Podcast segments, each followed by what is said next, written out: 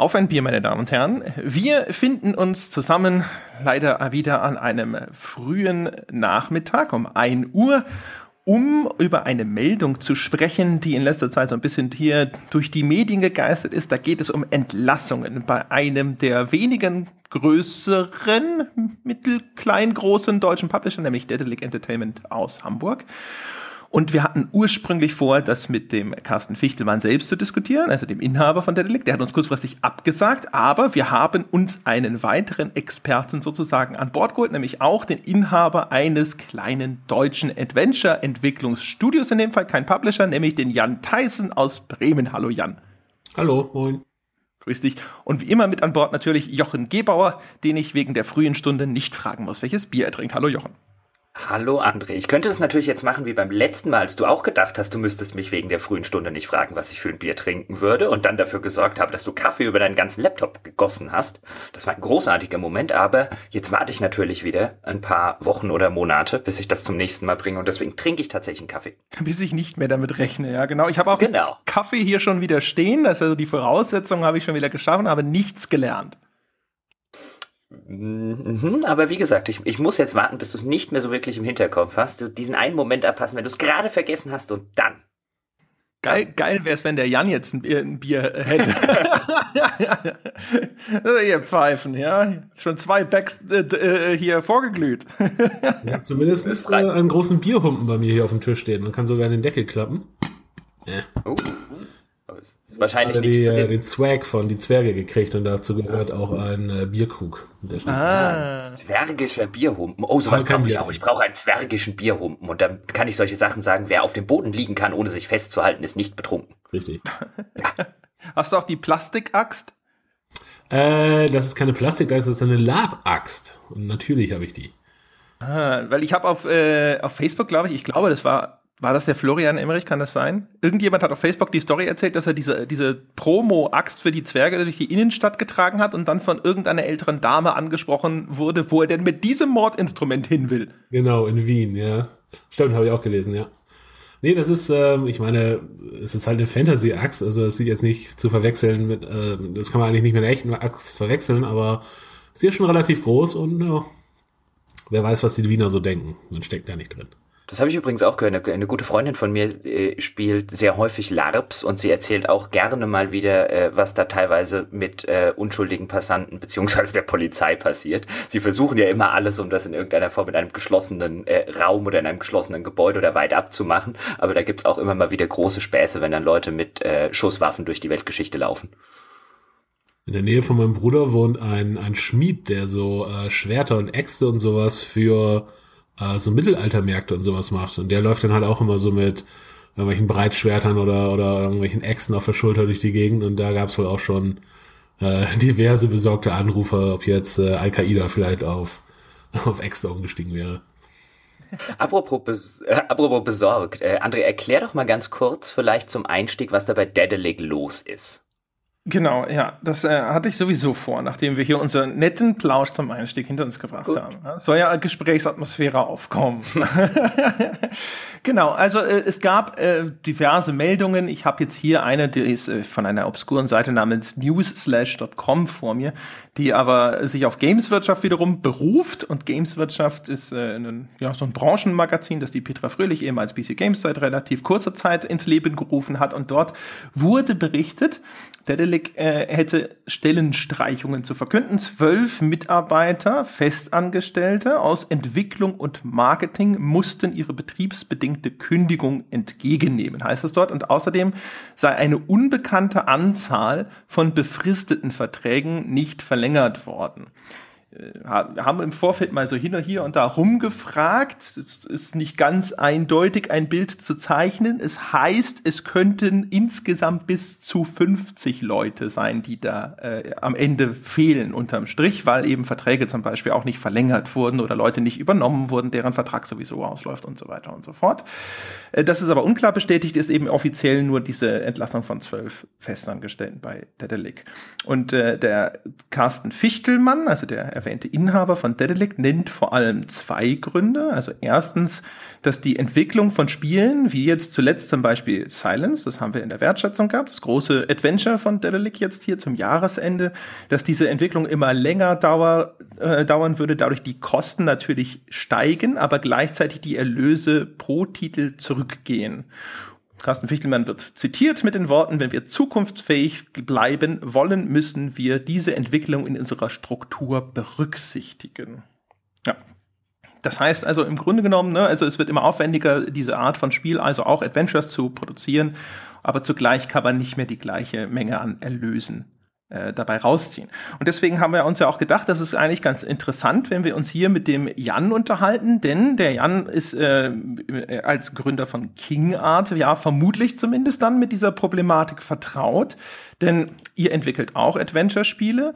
Äh, ihr müsst quasi auch in diesem gleichen Marktumfeld bestehen. Man sieht bei euch auch das Bestreben, was man bei vielen von den äh, deutschen herausragenden Adventure Studios beobachten kann, dass man versucht, sich auch so Richtung anderer Genres ein bisschen zu diversifizieren. Ihr habt das Battle Worlds Chronos gemacht, was ein Rundenstrategiespiel war. Ihr kommt jetzt in Kürze mit Die Zwerge raus, was eine ja, so eine Mischung aus Adventure und Echtzeitstrategie ist, nenne ich das jetzt mal. Und genauso wie bei Dedelic jetzt zum Beispiel mit dem Shadow Tactics ja auch ein Echtzeit-Taktikspiel im Programm ist und wie Deck 13 äh, sich entwickelt hat hier Richtung jetzt quasi Action-Spiele teilweise ähm, oder auch zwischendrin so Action-Adventure-artige Sachen an den Start gerollt hat. Deswegen würde ich als erstes mal vielleicht den Jan fragen, ist es wirklich so eine schwierige Marktsituation für die Adventures? Also die war es ja schon immer, aber ist die noch schwieriger geworden?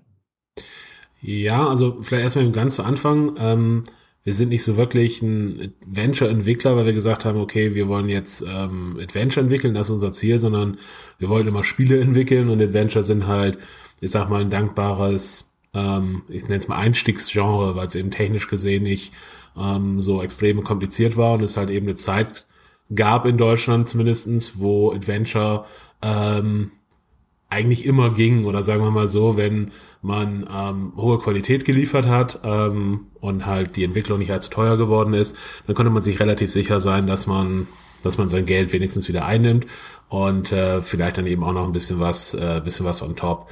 Ähm, und grundsätzlich ist es schon so, dass es in den letzten Jahren schwieriger geworden ist, wobei es da zwei verschiedene äh, Punkte gibt. Das eine ist halt, der Aufwand steigt, ja, wobei ich da sagen würde, dass das nicht zwangsweise so ist. Also ich glaube, man kann immer noch sehr hochwertige Adventure und hochwertige Spiele machen, ohne dass es jetzt, ähm, keine Ahnung, doppelt so teuer sein muss wie vor ein paar Jahren. Ähm, das andere ist aber eben, dass die, dass die Verkaufszahlen deutlich runtergegangen sind. Und das hat natürlich viel damit zu tun, dass es einfach sehr viel mehr Angebot gibt. Es gibt mehr, sehr viel mehr verschiedene Spiele. Es gibt sehr viel mehr Plattformen. Es gibt Leute, die jetzt vielleicht sagen wir mal, nur noch äh, Mobile spielen oder Leute, die, ähm, ich sag mal, Budget für Spiele haben und das geht jetzt halt für, für AAA-Games raus, äh, drauf oder halt für, für Indie-Games oder was auch immer. Ähm, das heißt, es ist einfach schwieriger geworden, das Geld, was man investiert, ähm, wieder reinzukriegen. Und äh, das merken wir auch natürlich. Das ist ja diese, boah, wahrscheinlich jetzt so ungefähr zehn Jahre her, schätze ich mal. Ne? Es gab so eine Zeit, da hatte man das Gefühl, es gab so eine kleine Renaissance der Adventures und der Carsten Fichtelmann kommt ja von DTP und das war ja damals so ein Publisher, der so ein bisschen im Mittelpunkt des Ganzen stand. Ne? Von DTP kamen ja dann auch, glaube ich, die ganzen Sachen wie Black Mirror und so weiter und so fort. Da schienen Adventures zumindest hier auf dem deutschen Markt wieder en vogue und die waren dann erstmal geeignet, um so kleinere neue Entwicklerstudios zumindest erstmal so zu tragen, damit man auch vielleicht erste Erfahrungen sammeln konnte und so. Sind die Zeiten ein bisschen vorbei inzwischen? Ja, ich glaube, man muss das vielleicht auch ein bisschen in Relation sehen. Ich glaube, ähm, auch damals war es halt nicht so, dass jetzt ähm, ich sag mal, irgendjemand ein Adventure entwickelt hat und das hat dann, ähm, hat sich eine Million Mal verkauft, sondern es war auch damals so, dass es, ähm, mal abgesehen von vielleicht ein paar extremen Ausnahmen, ähm, ich sag mal, Adventure sich ein paar zehntausend Mal verkauft haben, vielleicht, also jetzt zumindest in der Erstvermarktung zum Vollpreis, vielleicht auch ähm, wenige hunderttausend Mal. Ähm, und das ist dann halt eben genug Geld, um sozusagen ein wirklich hochwertiges Spiel zu machen und, und ähm, irgendwie, ähm, ja, damit alle glücklich und zufrieden sind. Es ist aber immer schon komplett andere Dimensionen gewesen als irgendwelche AAA-Games oder irgendwelche ähm, keine Ahnung, riesigen, riesigen internationalen Produktionen.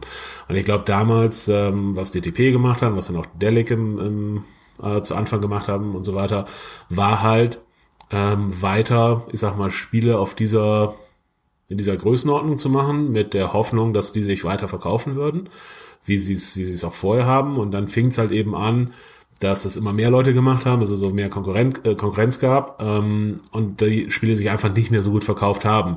Und dann war eben für viele das äh, die Gegenbewegung oder die, die Antwort darauf war eben, die Spiele noch aufwendiger zu machen oder mehr reinzustecken, mehr zu machen. Ähm, was dann halt die Situation nicht verbessert hat, weil letzten Endes ähm, die Spiele dadurch nicht mehr verkauft wurden. Und der nächste Schritt war dann, und das ist glaube ich das, wo wir momentan so ein bisschen drin stecken, dass halt geguckt wird, okay, kann, kann die Zielgruppe irgendwie erweitert werden, indem man weggeht von dem ganz klassischen Point-and-Click-Adventure. Also kann man mehr Leute kriegen, indem man sagt, man macht eher eine Art interaktiven Film à la, à la Telltale. Kann man äh, mehr Leute kriegen, indem man sagt, man macht irgendeine Art Genre-Mix ähm, oder ähm, ich sag mal, die letzten, so in den letzten Jahren die erfolgreichsten Adventure-ähnlichen Spiele, die gemacht wurden, sind sicherlich Life is Strange zum Beispiel ähm, oder ähm, die Telltale Games oder auch sowas wie, wie Walking ähm, Simulators. Und das ist dann halt, glaube ich, jetzt momentan so die Phase, in der wir gerade stecken, dass halt die Leute, die früher klassische Point-and-Click-Adventure gemacht haben, sagen, okay, klassische Point-and-Click-Adventure, damit ist es sehr schwierig, das Geld wieder einzunehmen, was man reingesteckt hat. Lass uns mal schauen, ob wir nicht irgendwie das Ganze etwas ändern können, so damit wir eine, eine größere Zielgruppe kriegen was man ja immer so ein bisschen gehört hat, das habe ich auch in der Vergangenheit ab und zu vom Carsten Fichtelmann gehört, ist, dass die Hoffnung, dass dadurch, dass es einfacher geworden ist, über Greenlight und so auf Steam zu kommen, dass man durch diese internationalen Verkäufe jetzt als Adventure-Entwickler, als Entwickler von hochwertigen äh, Adventures so aus Deutschland und so, dass man damit eigentlich besser fahren müsste als in der Vergangenheit. Das ist eine Hoffnung, die sich jetzt nicht wirklich bewahrheitet hat. Ähm, das ist schon so. Also ich sag mal, Steam, oder früher war es eigentlich immer so, wenn man es geschafft hätte, auf Steam zu kommen, hat, hat man es im Prinzip geschafft. Also das Spiel, äh, jedes Spiel, was auf Steam gekommen ist, oder fast jedes Spiel, was drauf gekommen ist, hat sich verkauft, einfach nur, weil Steam halt sehr viele potenzielle Käufer hatte und es war relativ überschaubar. Es gab vielleicht, keine Ahnung, zwei, drei neue Spiele pro Woche oder sowas und dann ähm, hatte man einfach genug Exposure sozusagen oder man hat genug Leute haben von dem Spiel mitbekommen, haben das Spiel gesehen, also dass es verkauft hat. Und diese Zeiten sind halt längst vorbei. Jeder, der halt ähm, Steam kennt, weiß, dass es extrem unübersichtlich ist. Ähm, es gibt extrem viele Spiele. Wir sprechen davon von zig Spielen, die pro Tag veröffentlicht werden. Ähm, jeder von uns hat wahrscheinlich einen riesigen Haufen äh, von Spielen, die er eigentlich noch spielen müsste, den, den berühmten Pile of Shame ähm, und überlegt sich halt zweimal, soll ich jetzt noch ein neues Spiel kaufen? Was auch noch dazu kommt, ganz wichtiger Faktor, ist, dass viele Leute sagen, ja, ich habe zwar Interesse an dem Spiel, aber ich kaufe es mir nicht jetzt, ich warte mal, bis es, bis es im Sale ist, äh, bis ich es für 25 Prozent äh, des, des Preises kriegen kann oder was auch immer. Und das ist halt was, was natürlich ähm, oder wo die, wo die Publisher selber schuld sind, weil die das natürlich den Kunden beigebracht haben, indem sie sagen, äh, oder indem sie jedes Spiel nach drei Monaten oder sowas schon mal für 50 Prozent reinstellen und dann spätestens nach sechs Monaten halt für, für ein Apple und ein Ei anbieten. Und äh, damit hat man natürlich sozusagen die, den Spielern das auch so ein bisschen antrainiert, ähm, zu sagen, ähm, ja, ja, unsere Spiele, die werden schon äh, günstig, äh, warte einfach nur zwei, drei Wochen und dann äh, kauf, äh, bezahlst du weniger Geld. Und das sind dann halt eben so eine, ist so eine ungute Kombination, weil du hast dann einfach sehr viele Spiele, du hast Probleme, die Aufmerksamkeit zu kriegen, Leute kriegen nicht mit, ähm, dass dein Spiel draußen ist. Ähm, sie, das heißt, du hast zu Anfang wenig Verkäufe und hinten raus ähm, musst du die Spiele dann halt im Normalfall sehr günstig machen, damit überhaupt irgendwie Leute ähm, dem Spiel eine Chance geben, weil einfach dieser, dieser Wert, den man den Spielen beimisst, gesunken ist. Ähm, Book of in Tales 1, unser erstes Adventure, wurde damals für 45 Euro im Laden verkauft und das war der ganz normale Preis und das fand jeder völlig angemessen für ein Adventure. Wenn du, ähm, ich sag mal, heute für Adventure für 30 Euro rausstellst, also nur zwei Drittel des Preises, da kommen schon die ersten Leute an und verdrehen die Augen und sagen, warum kostet es nicht 20? Und das ist natürlich dann, ähm, ja, macht die Sache nicht besser. Da haben ja jetzt auch äh, sehr viele Leute gesagt, also Jochen, du hattest mal nachgeschaut, Silence, also das äh, quasi große aktuelle Daedalic Adventure, da hast du auf Steam Spy mal diese Verkaufszahlenschätzung nachgeschaut und das waren? Das waren oder das sind aktuell, gerade wenn wir die Folge aufnehmen, ähm, sind es 3322 laut Steam Spy. Und wir nehmen die Folge auf am 25.11. Äh, Silence kam raus am 15.11. Das heißt, es sind jetzt die Steam-Verkaufszahlen, Näherungswerte, weil ein bisschen unklar ist, wie präzise man sich auf Steam Spy jetzt genau verlassen kann, aber es sind nach allem, was man weiß, durchaus brauchbare Näherungswerte, also jetzt in zehn Tagen. Und nach allem, was wir gehört haben, André, ist es ja schon, ist das eine Zahl, die nicht nur unter dem liegt, was man normalerweise ansetzen würde in den ersten, der ersten Woche, in den ersten zehn Tagen für ein klassisches Adventure, sondern die wahrscheinlich auch unter dem liegt, was ähm, Daedalic mit Silence hätte verdienen müssen, weil das Spiel war lange in der Entwicklung und auch da hört man allenthalben, das habe erheblich mehr gekostet, also erheblich mehr als 100 Prozent mehr als jetzt ein normales, in Anführungszeichen, Adventure kosten würde. Ähm, vielleicht jetzt ein Adventure wie zum Beispiel jetzt äh, die Book of Unwritten Tales von, von King Art und von Jan. Und äh, das in Kombination, schwache Anfangsverkäufe mit hohen Produktionskosten bei dem neuen großen Release, der, der Silence nun mal war, kann natürlich auch durchaus erklären, warum Daedalic den Schritt jetzt geht und wo man vielleicht bei Daedalic, schade, dass wir Carsten Fichtelmann das nicht direkt fragen können, aber wo man vielleicht bei Daedalic gesagt hat, wir warten jetzt ab, wie der Launch von Silence ist. Der Launch von Silence war wahrscheinlich bescheiden, nach allem, was wir wissen, in, insbesondere in Relation auf die Release-Kosten und das könnte natürlich erklären, warum dann diese Maßnahmen letztendlich getroffen wurden, die getroffen wurden, weil das vielleicht der Tropfen war, der das fast da so ein bisschen zum Überlaufen gebracht hat. Wobei man übrigens noch eine Sache möchte ich dazu sagen, weil das Jan gerade auch erwähnt hat, nämlich was die Sichtbarkeit bei Steam angeht. Und Silence ist bei Steam, ich habe das letzte Mal gestern geschaut, nicht sichtbar. Das heißt, das Spiel finde ich tatsächlich bei Steam nur, wenn ich es eingebe. Das ist nicht unter den Topsellern, das ist nicht unter den Neuerscheinungen, einfach weil es so viele Neuerscheinungen gibt und weil Steam die wahrscheinlich auch mit seinem internen Algorithmus ein bisschen so äh, macht, dass die Spiele, die so wirklich trenden und äh, die populär sind, auch in den Neuerscheinungen tatsächlich weiter oben stehen. Ich habe tatsächlich die ersten paar Seiten von Neuerscheinungen, von ähm, Top-Spielen und so weiter, selbst im Abenteuergenre ist das auf den ersten zehn Seiten nicht findbar gewesen. Das heißt, das Spiel findest du tatsächlich bei Steam nur, wenn du danach suchst. Und das ist natürlich auch ein Problem, würde ich jetzt schätzen, für Abverkaufszahlen, oder Jan? Ja, natürlich, absolut. Ähm, das ist genau das, was ich vorhin meinte. Es ist, früher hat es gereicht, auf Steam zu kommen und heute bedeutet es halt gar nichts mehr. Weil letzten Endes, ähm, wenn du auf Steam bist und du findest nicht statt in den in den Top, in den Top 10 oder Top, Top 20, sagen wir mal, auf der ersten Seite der, der Neuerscheinung oder auf der ersten Seite der bestverkauften Spiele oder du wirst nicht oben angezeigt in der, in der Rotation oder sowas, ähm, dann bringt es dir im Prinzip nichts, auf Steam zu sein, weil ähm, kein Schwein oder die allerwenigsten Leute stolpern halt zufällig über dich. Und die Leute, die ähm, explizit nach dir suchen, die finden dich dann zwar bei Steam, aber das sind natürlich dann keine ähm, zusätzlichen Verkäufe, die Steam irgendwie gebracht hat, sondern das sind dann halt eben einfach Leute, die aus anderen Gründen ähm, auf das Spiel aufmerksam geworden sind. Wir haben das ähm, bei unseren Spielen auch beobachtet, dass wir bei äh, Book of Unwritten Tales 2 waren wir dann zwar ich weiß es gar nicht mehr, auf Platz, ich glaube, sieben oder so oder fünf oder irgendwie sowas war, glaube ich, ähm, in der, in der, in der, ähm, in der meistverkauften Liste zum Beispiel. Und dann merkt man halt auch, okay, dann ist einfach mehr los. Und dann irgendwann sagt man aus diesen Top 20 oder sowas raus. Und dann merkt man halt gleich, okay, jetzt ist, ist deutlich weniger los, einfach nur, weil eben äh, Leute nicht einfach drüber stolpern sozusagen. Wir haben es jetzt bei Zwerge so gemacht, dass wir extra bei Steam keine Vorverkäufe erlaubt haben. Ähm, in der Hoffnung, dass die Leute, die das Spiel über Steam kaufen wollen, dann eben wirklich am ersten Tag hingehen, wenn das Spiel äh, zur Verfügung steht und es am ersten Tag kaufen, was dann eben heißt, dass die ganzen Verkäufe ähm, am ersten Tag gezählt werden und nicht, wie es beim Vorverkauf ähm, bei Steam der Fall ist, dass dann der Tag gezählt wird, wo es tatsächlich verkauft wurde, also im Zweifelsfall drei Monate vor dem Release. Und das sind dann natürlich so Sachen, wo man dann schon, ähm, ich sag mal jetzt immer so ein bisschen ähm, einfach überlegt, okay, was können wir machen, damit das eben genau das nicht passiert, ähm, dass man nicht nicht auffindbar ist, sondern dass man halt, ich sag mal, möglichst lange, möglichst viel, möglichst weit oben, was auch immer, äh, stattfindet, ähm, damit man eben noch einen positiven Effekt ähm, bei Steam hat.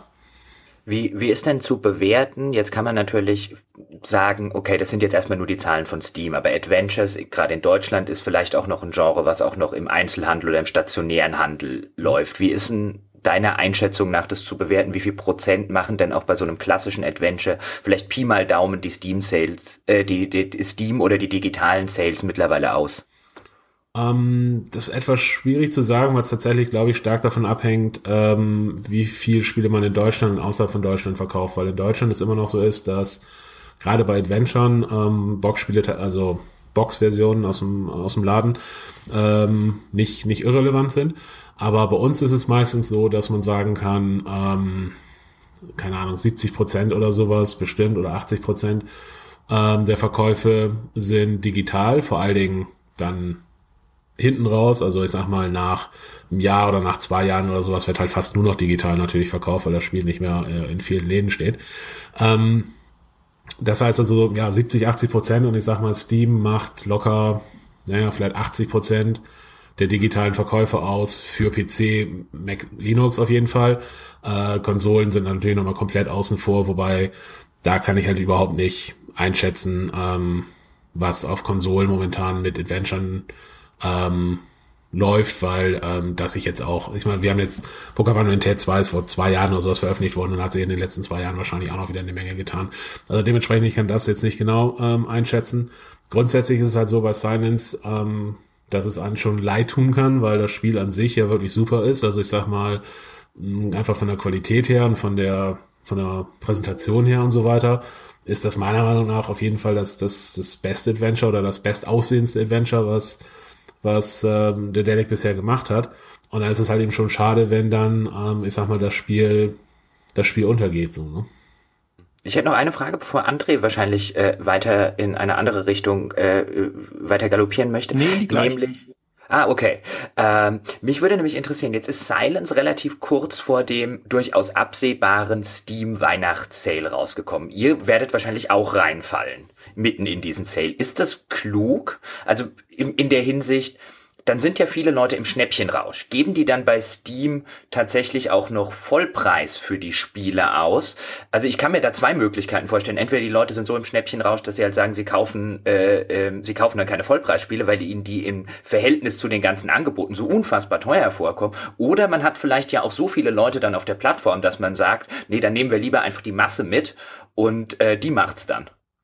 Ähm, das ist so auf jeden Fall. Ähm, was ja noch dazu kommt, ist, dass die Steam-Seite an sich hier dann umgebaut ist. Das heißt, die ähm, sonst so wichtigen ähm, Top 20 Listen sind dann halt irgendwo versteckt, aber auf jeden Fall bei weitem nicht mehr so wichtig. Ähm, nee, das ist tatsächlich ein Riesenproblem. Also während, während eines Sales sollte man einfach kein Spiel veröffentlichen. Ähm, tun wir im Fall von den, die Zwerge auch nicht, weil jetzt gerade der Herbst-Sale, meine ich, ist äh, bei Steam. Der ist aber vorbei, wenn Zwerge rauskommt und der Weihnachts-Sale hat noch nicht angefangen. Das ist ah, okay. schon was, was man sich auf jeden Fall vorher anguckt, weil man halt eben sagt, okay, man will auf keinen Fall äh, zwischen den ganzen Schnäppchenjägern untergehen. Ähm, warum jetzt ähm, Silence genau da veröffentlicht wurde, ähm, vor dem, vor dem Herbstjahr, kann ich natürlich nicht sagen, stecke ich nicht drin. Mein Tipp ist halt, dass, dass ähm, Carsten und Stefan und, und der Derek halt auch irgendwie gesagt haben, okay, ähm, es muss jetzt irgendwann mal raus und ich sag mal, äh, wenn man es nicht jetzt rausgebracht hätte, dann hätte man vielleicht bis Anfang des Jahres noch irgendwie warten können, aber ob das jetzt irgendwie so viel mehr gebracht hätte oder irgendwie komplett andere Ergebnisse, weiß ich halt nicht. Ähm, ich glaube, sie haben es halt zum frühestmöglichen Zeitpunkt rausgebracht und ähm, haben halt gehofft, dass es, dass es gut funktioniert. Ich, stelle übrigens gerade ganz kurz fest noch, André, ähm, dass ich bei den Steam Sales schon nicht mehr durchblicke. Stimmt, jetzt ist der Herbst-Sale und der Weihnachts-Sale kommt erst noch. Hey. Genau. Also der endet jetzt wirklich ganz knapp vor dem Erscheinungsdatum von Die Zwerge. Ich glaube, Die Zwerge kommt jetzt gleich am 1.12. oder so, ja? Ja, genau. Ja. Und der ist am 29. ist der Sale zu Ende. Das heißt, das ist ganz, da wären wir jetzt äh, ganz kurz mal zu Interesse halber. Wisst ihr denn rechtzeitig, dass dieser Steam Sale kommt? Kann man das planen? Oder weil ich stelle mir vor, dass zum Beispiel Dedelic, wenn sie dann Silence ja auch in den Einzelhandel stellen wollen, auch ja eine PS4-Veröffentlichung für das Spiel. Mhm. Sowas muss man ja relativ lange im Vorfeld dann auch mal festlegen. Weiß man überhaupt rechtzeitig, dass dann da dieser Steam-Sale kommt, dass man das vermeiden könnte? Ähm, ich glaube schon. Also da, ich stecke ehrlich gesagt nicht so richtig drin, weil das halt ähm, gerade so die Termine und, und ähm, diese Geschichten halt eher ähm, Publisher-Aufgabe ähm, sind. Ähm, und die überlegen sich solche Sachen aber relativ genau und ich glaube, die haben auch da einen guten Überblick, was ähm, wann, wo und wie passiert. Ähm, da da spielen auch diverse Sachen eine Rolle. Ich habe, wie gesagt, ich kriege es immer nur so am Rande mit, ähm, was mich jetzt auch nicht so wahnsinnig interessiert, aber äh, ich habe als Beispiel, äh, im, äh, im Dezember werden die ganzen Einzelhändler, also sowas wie Saturn und, und äh, Mediamarkt und so weiter, äh, nehmen keine neuen Waren an. Die haben halt ihr, ganz, ihr ganzes Lager voll und die sagen halt, wir verkaufen jetzt alles im Weihnachtsgeschäft und wenn du irgendwas bei uns reinstellen willst, dann machst du das entweder im November, du machst es im Januar, aber du machst es nicht im äh, Dezember. Das heißt, man könnte, selbst wenn man wollte, äh, kein Spiel irgendwie zum äh, 15. Dezember oder irgendwie sowas veröffentlichen. Und da gibt's eben jetzt ganz viele verschiedene Gründe, äh, ganz viele verschiedene Dinge, die halt irgendwie äh, unter einen Hut gebracht werden müssen. Man muss halt gucken, irgendwelche Steam-Sales, äh, man muss halt den Einzelhandel ähm, äh, berücksichtigen, man muss Microsoft und Sony berücksichtigen, wenn man es auf den Konsolen rausbringt. Man muss Produktionszeiten berücksichtigen, Shipment und so weiter. Das kommt ja auch dazu, wenn das Spiel physisch veröffentlicht wird. Äh, Gerade auf Konsolen, dann muss das halt bei Sony bzw. Microsoft hergestellt werden, die, die Boxen an sich und die, die Datenträger. Und die müssen dann halt ähm, noch durch die halbe Welt verschifft werden und so weiter und so fort. Und dementsprechend, und da gibt's dann immer diese, oder das ist halt einer der Gründe, warum es immer diese, diese, diesen zeitlichen Abstand gibt zwischen Fertigstellung des Spiels und wirklichen Veröffentlichung, äh, Veröffentlichung des Spiels und warum es dann eben auch der One-Patches und, und keine Ahnung äh, häufig gibt, einfach weil da im Zweifelsfall zwei oder drei Monate zwischenliegen können. Und äh, das ist, wie gesagt, eine relativ komplexe Angelegenheit. Deswegen ist auch jedes Mal, wenn ein Spiel verschoben wird, das hat sich nicht jemand gerade morgens beim Kaffee überlegt, dass man es ja verschieben könnte, sondern da steckt halt eine Menge, ähm, eine Menge Arbeit oder eine Menge Überlegungen stecken dahinter, ob das, ob das jetzt wirklich clever ist, das zu machen oder nicht. Jetzt hat sich ja aber Dedelic erst im Sommer dieses Jahres eine Kreditlinie. Das heißt ja noch nicht, dass sie den Kredit tatsächlich in Anspruch nehmen, aber sie haben sich von der Commerzbank, das ging damals auch durch die Medien, eine Kreditlinie im zweistelligen Millionenbereich einräumen lassen. Und im Zuge dieser Kreditlinie oder die, äh, der, der Pressemitteilung, die äh, damals auch von Bastei rauskam, zu den, Depot, äh, zu den Dedelic ja mittlerweile gehört, ähm, hat Carsten Fichtelmann von einer gigantischen Release-Welle und auch von Hollywood-IPs gesprochen.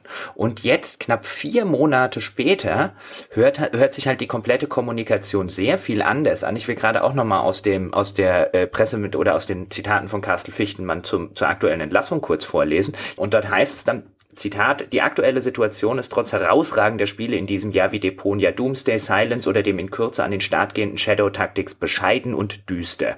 Darauf müssen wir leider reagieren und stellen uns mit ungebremstem Kampfwillen für das Jahr 2017 neu auf. Es wird weitergehen. Mir wäre es lieber, wenn das Jubiläumsjahr von Dedelic unter besseren Vorzeichen startet, aber wir werden nicht aufhören, den Versuch zu unternehmen, Spiele zu entwickeln, die auf den gleichen Wurzeln fußen wie unser Unternehmen. Das klingt jetzt ja schon, ich würde jetzt nicht sagen verzweifelt, aber das klingt ja schon sehr, sehr nüchtern und äh, ein bisschen konsterniert vielleicht. Wie kann es jetzt aus deiner Sicht als, als äh, Brancheninsider passieren, dass innerhalb von vier Monaten quasi so ein, so ein extremer Paradigmenwechsel stattfindet? Was kann da passiert sein? Vielleicht erstmal zu dem, ähm, wie es klingt. Ich glaube, man, man darf das einfach nicht vergessen, dass, dass Carsten und, und die anderen Leute bei The Delic halt dass das natürlich für die einfach äh, mehr ist als für für uns jetzt einfach eine Pressemeldung und irgendwie eine mhm. ja halt irgendwie ja ist doof gelaufen oder das Spiel verkauft sich nicht. Ich sag mal, da sitzen halt Leute, die haben jahrelang im Zweifelsfall an, an, an Silence gearbeitet und haben da viel Herzblut reingesteckt und wenn dann halt irgendwie ein Projekt nicht läuft oder vielleicht auch mehrere Projekte nicht laufen, ich weiß es nicht, dann ähm, ist es ähm, ich sag mal, mehr als einfach nur so eine, ähm, ja, oh schade, hatten wir uns anders vorgestellt, dann ist das halt eben was, was einen schon, ähm, ich sag mal, auch einfach persönlich mitnehmen kann oder auch einfach was, was einen äh, vielleicht erschüttern kann oder zumindest was halt super enttäuschend ist. So und dementsprechend kann es vielleicht sein, dass äh, so wie es vielleicht mal in, in der Euphorie oder im Enthusiasmus etwas zu sehr in die in die positive Richtung schwingt, dass es vielleicht jetzt genauso gut äh, vielleicht etwas zu sehr in die äh, in die negative Richtung äh, geschwungen ist in der Kommunikation. Ich weiß es nicht. Ich stecke da, wie gesagt, natürlich nicht drin und ich kann es nicht ähm, von außen nicht beurteilen. Ähm, grundsätzlich ist es schon so, dass einzelne Releases ähm, großen Unterschied machen können. Ähm, nehmen wir jetzt, um nicht immer über die Delic sprechen zu müssen, nehmen wir mal ähm, jetzt in unserem Fall, wenn Zwerge super läuft, ist es halt was grundsätzlich anderes, als wenn Zwerge überhaupt nicht läuft. Das ist halt halt nicht nur dann sozusagen für Zwerge eine Auswirkung, sondern das hat ja dann eine Auswirkung, machen wir in Zwerge 2 zum Beispiel. Ähm, haben, wie viel Geld haben wir für andere Projekte? Ähm, ist es halt so, dass, ich sag mal, Zwerge Gewinn abwirft, den wir auch in andere Projekte stecken können? Oder ist es so, dass Zwerge ein Verlustgeschäft letzten Endes ist, so dass wir vielleicht bei anderen Projekten ähm, weniger machen können, als wir gerne wollten? Und das ist jetzt halt keine, keine Metaphysik, das ist halt einfach nur, okay, läuft das oder läuft es nicht? Und wenn es läuft, dann hat man halt sofort komplett andere Möglichkeiten. Und wie gesagt, ich weiß jetzt im Falle von, von Dedelic nicht, aber wenn es jetzt halt so war, dass vielleicht keine Ahnung, ähm, mehrere Projekte nicht so liefen, wie sich das vorgestellt haben, dann ähm, kann es halt eben ausreichen, dass es einfach nur zwei oder drei oder vier oder was auch immer Projekte sind, die halt nicht so gelaufen sind, wie man sich das gedacht hat. Und sofort sieht die Welt halt komplett anders aus. Ähm, und insofern ist es halt, ist aber ein halbes Jahr, klingt nicht nach viel, aber wenn in diesem halben Jahr äh, ein paar Releases lagen, weiß ich nicht, aber wenn es so ist, dann ist es halt äh, kann sich das schon schlagartig ändern. Ne? Wobei in dem, in, also in, seit dieser Zeit jetzt tatsächlich meines Wissens nach nicht so viele Releases bei Daedalic lagen, aber jetzt ganz allgemein gesprochen vielleicht gar nicht mal, also nur jetzt bei deinem Beispiel zu bleiben, ohne dass du jetzt Internas ausplaudern musst, aber ist es relativ normal, wenn du jetzt sagst, wenn, wenn jetzt die Zwerge ein Vollflop würde mhm. oder so floppen würde, wie sich das vielleicht teilweise bei den Steams bei, also mit aller Vorsicht gesagt, ähm, Datensatz bei Silence so ein bisschen andeutet, würden dann bei euch auch gleich oder im Allgemeinen stehen dann bei so einem Studio, bei so einem Indie-Entwickler, der ihr seid, der nicht zu einem großen Publisher gehört, wirklich gleich Arbeitsplätze auf dem Spiel oder ist das tatsächlich von Unternehmen zu Unternehmen für, verschieden oder ist die Kalkulation im Allgemeinen einfach so knapp kalkuliert, weil das die Marktrealität ist? Also bei uns ist es so, dass wir immer ähm, an mehreren Projekten gleichzeitig arbeiten und auch mit unterschiedlichen Partnern halt extra aus genau diesen Überlegungen, dass wir halt sagen, wir wollen uns nicht komplett abhängig machen von einem Projekt oder von einem Partner oder was auch immer.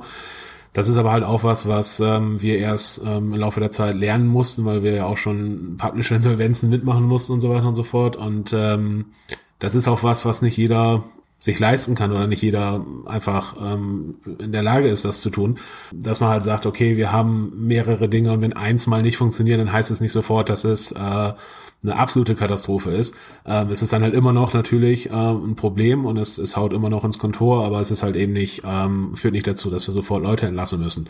Das ist, glaube ich, bei vielen Entwicklern oder gerade bei, ich sag mal, reinen Entwicklern und die vielleicht auch eben nicht, nicht ähm, nicht so groß sind oder nicht ähm, ja nur an einem Projekt gleichzeitig arbeiten können, ist es glaube ich nach wie vor das Hauptproblem, dass es letzten Endes jeder, dass es den Entwickler nur gibt, wenn er sozusagen eine eine Kette von Hits oder eine Kette von erfolgreichen Spielen hat.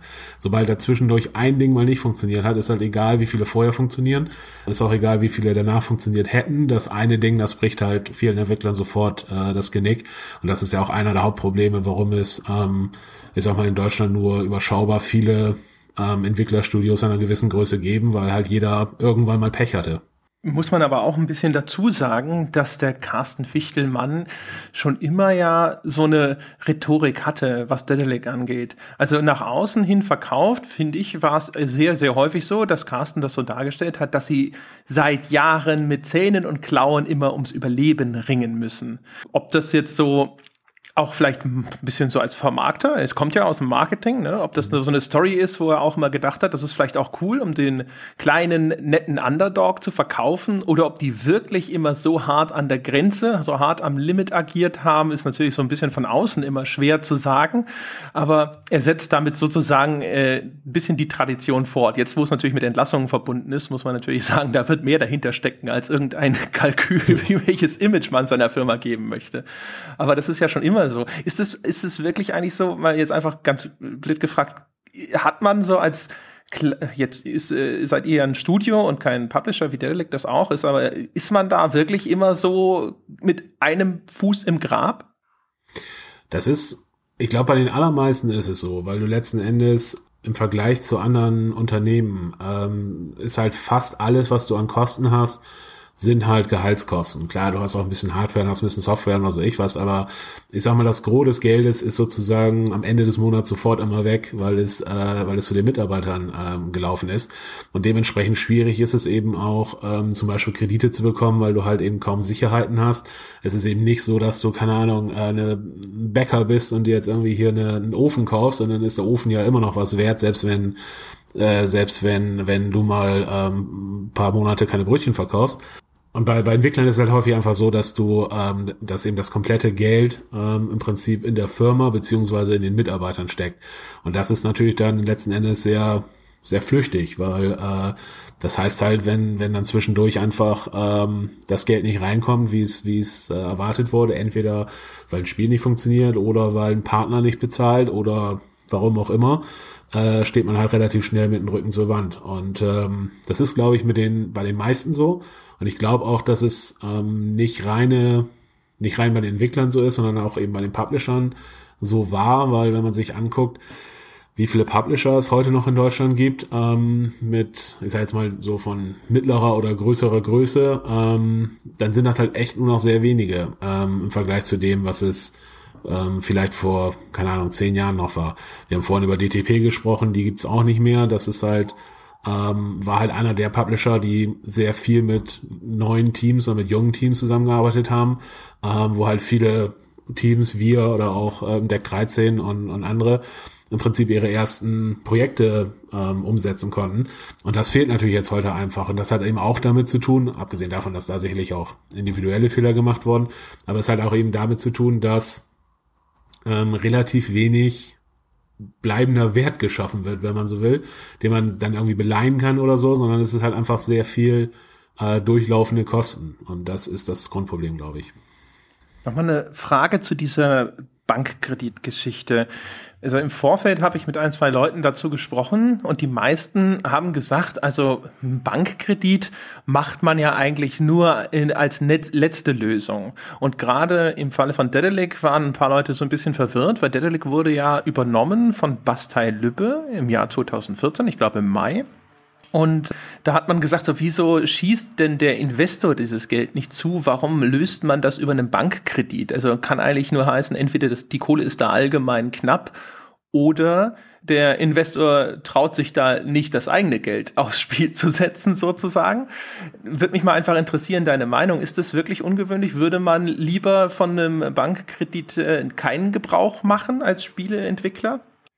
Also ich finde schon, dass ein Bankkredit sehr ungewöhnlich ist, aber eher deswegen, weil ich normalerweise davon ausgehen würde, dass Spieleentwickler keinen Bankkredit kriegen. Also äh, halt aus, aus den genannten Gründen. Also die, die Banken, die wollen ja normalerweise Sicherheiten, ähm, die wollen ähm, möglichst geringes Risiko und das ist halt so ziemlich das Gegenteil der, der Spielebranche. Ähm, ich glaube, das ist also, gut, Finanzi Finanzen sind jetzt noch weniger mein Thema als, als, äh, als Einzelhandel, aber ähm, es ist halt letzten Endes also ich, ich weiß von, von keinen Entwicklern, mit denen ich so spreche, die halt irgendwelche Bankkrediten, äh, Bankkredite oder irgendwelche ähm, Investorengeschichten irgendwie äh, laufen haben, einfach weil es im Normalfall zu, zu risikoreich ist und es einfach zu wenig ähm, Absicherung dafür gibt. Und was, was der Lübbe bezahlt hat oder nicht bezahlt hat oder was die getan haben oder nicht getan haben, habe ich keinerlei äh, Einblick drin, das weiß ich nicht. Ich weiß nur, dass Basta Lübbe an sich, also die, die Muttergesellschaft, ja ein bisschen Probleme hatte mit ihrer Buchführung anscheinend oder es da halt irgendwie so ein bisschen äh, Hickhack gab, sagen wir mal so, was, was Gewinn oder vermeintliche Gewinnzahlen und so weiter anging. Und ich habe halt keine Ahnung, ob die dann vielleicht auch einfach gesagt haben, nee, pass auf, geht mal lieber zur Bank, holt euch das da, weil von uns kriegt ihr es nicht. Aber ich weiß es, wie gesagt, nicht. Ich ähm, Lass mich diese Moment. Geschichte ganz kurz erzählen, die der Jan angeschnitten hat, damit die Leute wissen, wovon da gesprochen wird. Also Lass mich kurz bitte eine Sache zu Bastei sagen. Achso, ich wollte ja eine Sache zu Bastei sagen. Achso, ich meine zu, zu wie viel äh, davon Dedelic, wie viel denen gehört. Weil denen gehört ja nicht mehr die Mehrheit an Dedelic. Also die sind vielleicht noch der größte Anteilseigner, aber die haben ja Ende 2000, die haben 51 Prozent übernommen, 2014 von Dedelic und haben Ende 2015 von diesen 51 Prozent wieder drei Prozent abgegeben. Genau, und, und dabei geht's ja bei, darum geht's bei dieser okay. Bilanzgeschichte. Lass mich dir kurz erzählen. Dann red weiter. Und zwar, also worum es da ging, die Wirtschaftswoche hat berichtet, nämlich genau über das, was Jochen gerade gesagt hat. Also Bastei Lübbe hat drei Prozent von seiner Akquisition bei Dedelic weiterverkauft. Dadurch waren sie dann jetzt nicht mehr dieser äh, alleinige Mehrteilseigner, war, hatten ihren Anteil auf 48% reduziert. Jetzt ist aber ist so gewesen, dass diese Firma in England, an die Bastei diesen Anteil verkauft hat, daran gehören Bastei meines Wissens gar keine Anteile zwar, aber sie kontrollieren, was diese Firma macht. Und das bedeutet wiederum, dass sie diese Anteile, die diese Firma hat, die heißt Blue Sky, trotzdem äh, konsolidieren müssen in das, was sie bei ihnen in den Büchern stehen haben. Und Bastei hat halt also zwei Dinge gemacht. Also zum einen haben sie ja Geld eingenommen durch diesen Verkauf, den sie dann in ihre Bilanz reingerechnet haben. Und sie haben ihre Anteile an Dedelic höher bewertet, ja, im Rahmen dieses Verkaufes. Sie hatten ja jetzt drei Prozent verkauft zu einem gewissen Betrag und ähm, konnten dadurch quasi sagen, okay, äh, gemessen an dem, was wir für diese 30 Prozent bekommen haben, ist, sind unsere Anteile insgesamt mehr wert und haben das auch in ihre Bilanz reingeplant. Und da wurde dann quasi dann nochmal nachgeschaut, nach diesem Bericht, auch glaube ich in der Wirtschaftswoche, und dann hieß es, hm, da sie diese, diese Entität in, den, äh, in England kontrollieren, dürfen sie das so nicht machen und mussten das jetzt nachträglich wieder aus ihren Büchern rausplanen. Das haben sie genauso auch mit diesem gleichen Proxy in England schon mal bei einem äh, bei so einer E-Book-Plattform gemacht und zusammen führte das dann dazu, dass sie das eben in ihren Büchern, in ihren Bilanzen korrigieren mussten, so dass es dann unterm Strich in diesem Geschäftsjahr nicht mehr so rosig aussah wie geplant. Also das ist die Story hinter, die, hinter dem Ding. Alles nur quasi jetzt äh, wiedergegeben aus dem, was die Wirtschaftswoche darüber berichtet hat. Also ihr habt da natürlich selber keinen Einblick drin. Also deswegen ganz vorsichtig. Ich habe irgendwann mal auch vom Carsten Fichtelmann übrigens gesagt bekommen, dass das alles ziemlicher Quatsch sei, was da in der Presse darüber berichtet wird. Äh, von daher, das gebe ich jetzt mal einfach so der Vollständigkeit halber wieder. Ja? Also man möge das mit dem englisch sprichwörtlichen Grain of Salt nehmen. Ja. Jochen, jetzt dürftest du, wenn du willst, sonst Willst du? um, äh, äh, wenn du mich so fragst, mach ruhig weiter. Okay. ja. Ich dachte, du jetzt legst jetzt zu einem, zu einem, zu einem großen Fra Fragenmarathon an. Achso, nee, ich, hab, ähm, ich wollte das nur ausführen, weil der Jan das angeschnitten hat, aber ich kann, äh, ich hatte noch eigentlich eine, eine Frage, auch wenn ich jetzt damit so ein bisschen zurückspringe, aber äh, ich habe so drüber nachgedacht. Ich habe von äh, Carsten Fichtelmann, ich habe Dedelic mal besucht und das ist das war noch zu meinen Krawallzeiten, also es muss mindestens 2012 gewesen sein. Und da hatte mir einen Prototypen gezeigt von einer Adventure Engine. Und ich bin mir hundertprozentig sicher, dass das irgendein früher Prototyp war von der Technik, die jetzt auch bei Silence zum Einsatz gekommen ist. Das heißt, das Ding war mal mindestens vier Jahre in Entwicklung Wahrscheinlich sogar länger. Also das ist natürlich dann halt auch so nur wahrscheinlich noch so Pre-Production und sonst irgendwas. Jetzt nicht irgendwie so ein riesen mega sonst was Team oder so die ganze Zeit da drauf. Aber es ist eine schon relativ lange Entwicklungszeit für so einen Titel. Ich glaube, der Jan hat es vorhin auch schon mal angeführt. Jetzt ist das Ding aber dann trotzdem nur in Anführungsstrichen fünf Stunden lang, was jetzt für das Genre zumindest ist es ja extrem kurz. Es sieht dafür natürlich auch extrem hochwertig aus, das muss man ihm lassen. Ne? Aber ich glaube, dass das was ist, wo der Adventure-Fan wahrscheinlich erstmal schlucken würde. Dann kommt es jetzt raus. Erstens kurz vor diesem Steam Sale, gut, äh, ein bisschen unklar zumindest, inwiefern sie das vorhersehen konnten. Es kommt auch noch in einem Weihnachtsgeschäft raus, wo relativ viele sehr aufmerksamkeitsstarke Titel sind, auch wenn wir gehört haben, dass viele von denen jetzt auch irgendwie so ein bisschen underperformen gerade. Können wir vielleicht später auch nochmal drüber sprechen. Also Battlefield, Titanfall, äh, Watch Dogs ist äh, jetzt am Start, dann äh, Dishonored und, und, und. Und äh, so diese ganze Konstellation scheint mir halt sehr unglücklich. Ist das, äh, keine Ahnung, zu viel Risiko gegangen und dann auch noch Pech gehabt, äh, Jan, aus deiner Sicht? Ich weiß natürlich nicht, was die internen Pläne waren von der Dedek und ich weiß auch nicht, ähm, wie lange es in Entwicklung war oder was jetzt gelaufen ist oder nicht gelaufen ist. Ich glaube, man kann mit relativ ähm, hoher Wahrscheinlichkeit sagen, dass es sicherlich nicht so gelaufen ist, wie es geplant war. Ähm, ich glaube halt, wenn man das vergleicht mit den anderen Spielen, die Dedelic macht, von, von der ähm, Produktionszeit her, ist es halt deutlich länger in der Produktion gewesen. Und ich habe keine Ahnung warum. Ich weiß nicht, ob es ähm, technische Probleme waren. Ich meine, wenn ich mich richtig erinnere, dass es irgendwann mal Berichte gab, dass sie das Game Design nochmal über den Haufen geworfen haben. Ähm, da gab es, glaube ich, irgendwelche Berichte zu oder halt irgendwelche ein Interview oder irgendwie sowas, wo sie halt irgendwie gesagt haben, dass sie halt irgendwas geändert hätten. Ähm, es kann auch sein, dass sie wegen der Konsolen eventuell, die ja dann ähm, auch in den letzten ähm, vier Jahren rausgekommen sind, ob sie da vielleicht nochmal irgendwie ähm, was Größeres ändern mussten oder neu anfangen mussten wie gesagt, das ist alles Spekulation. Ich, ich kann es nicht sagen, ich, ich stecke da nicht drin. Ich gehe nur, wie gesagt, davon aus, wenn man sich so das von, von außen anguckt, dass es ähm, wahrscheinlich nicht so lange hätte dauern sollen, die Entwicklung. Und das ist ja auch das, was was Carsten ähm, im Zuge des Ganzen jetzt gesagt hatte, dass er ja, dass es halt mit der Marktsituation einerseits zu tun hat, aber eben andererseits auch mit den Kosten für die Entwicklung. Und ich sag mal, das ist, wenn es wirklich vier Jahre oder fünf Jahre oder was auch immer in Entwicklung war, da kann man sich an den Fingern ausrechnen, dass es ähm, dann, ich sag mal, entsprechend teuer gewesen sein muss, weil normalerweise würde ich für Adventure eher von vielleicht anderthalb Jahren Entwicklung ausgehen. Was wäre denn ein typisches Adventure-Budget? Kannst du da mal eine Hausnummer sagen?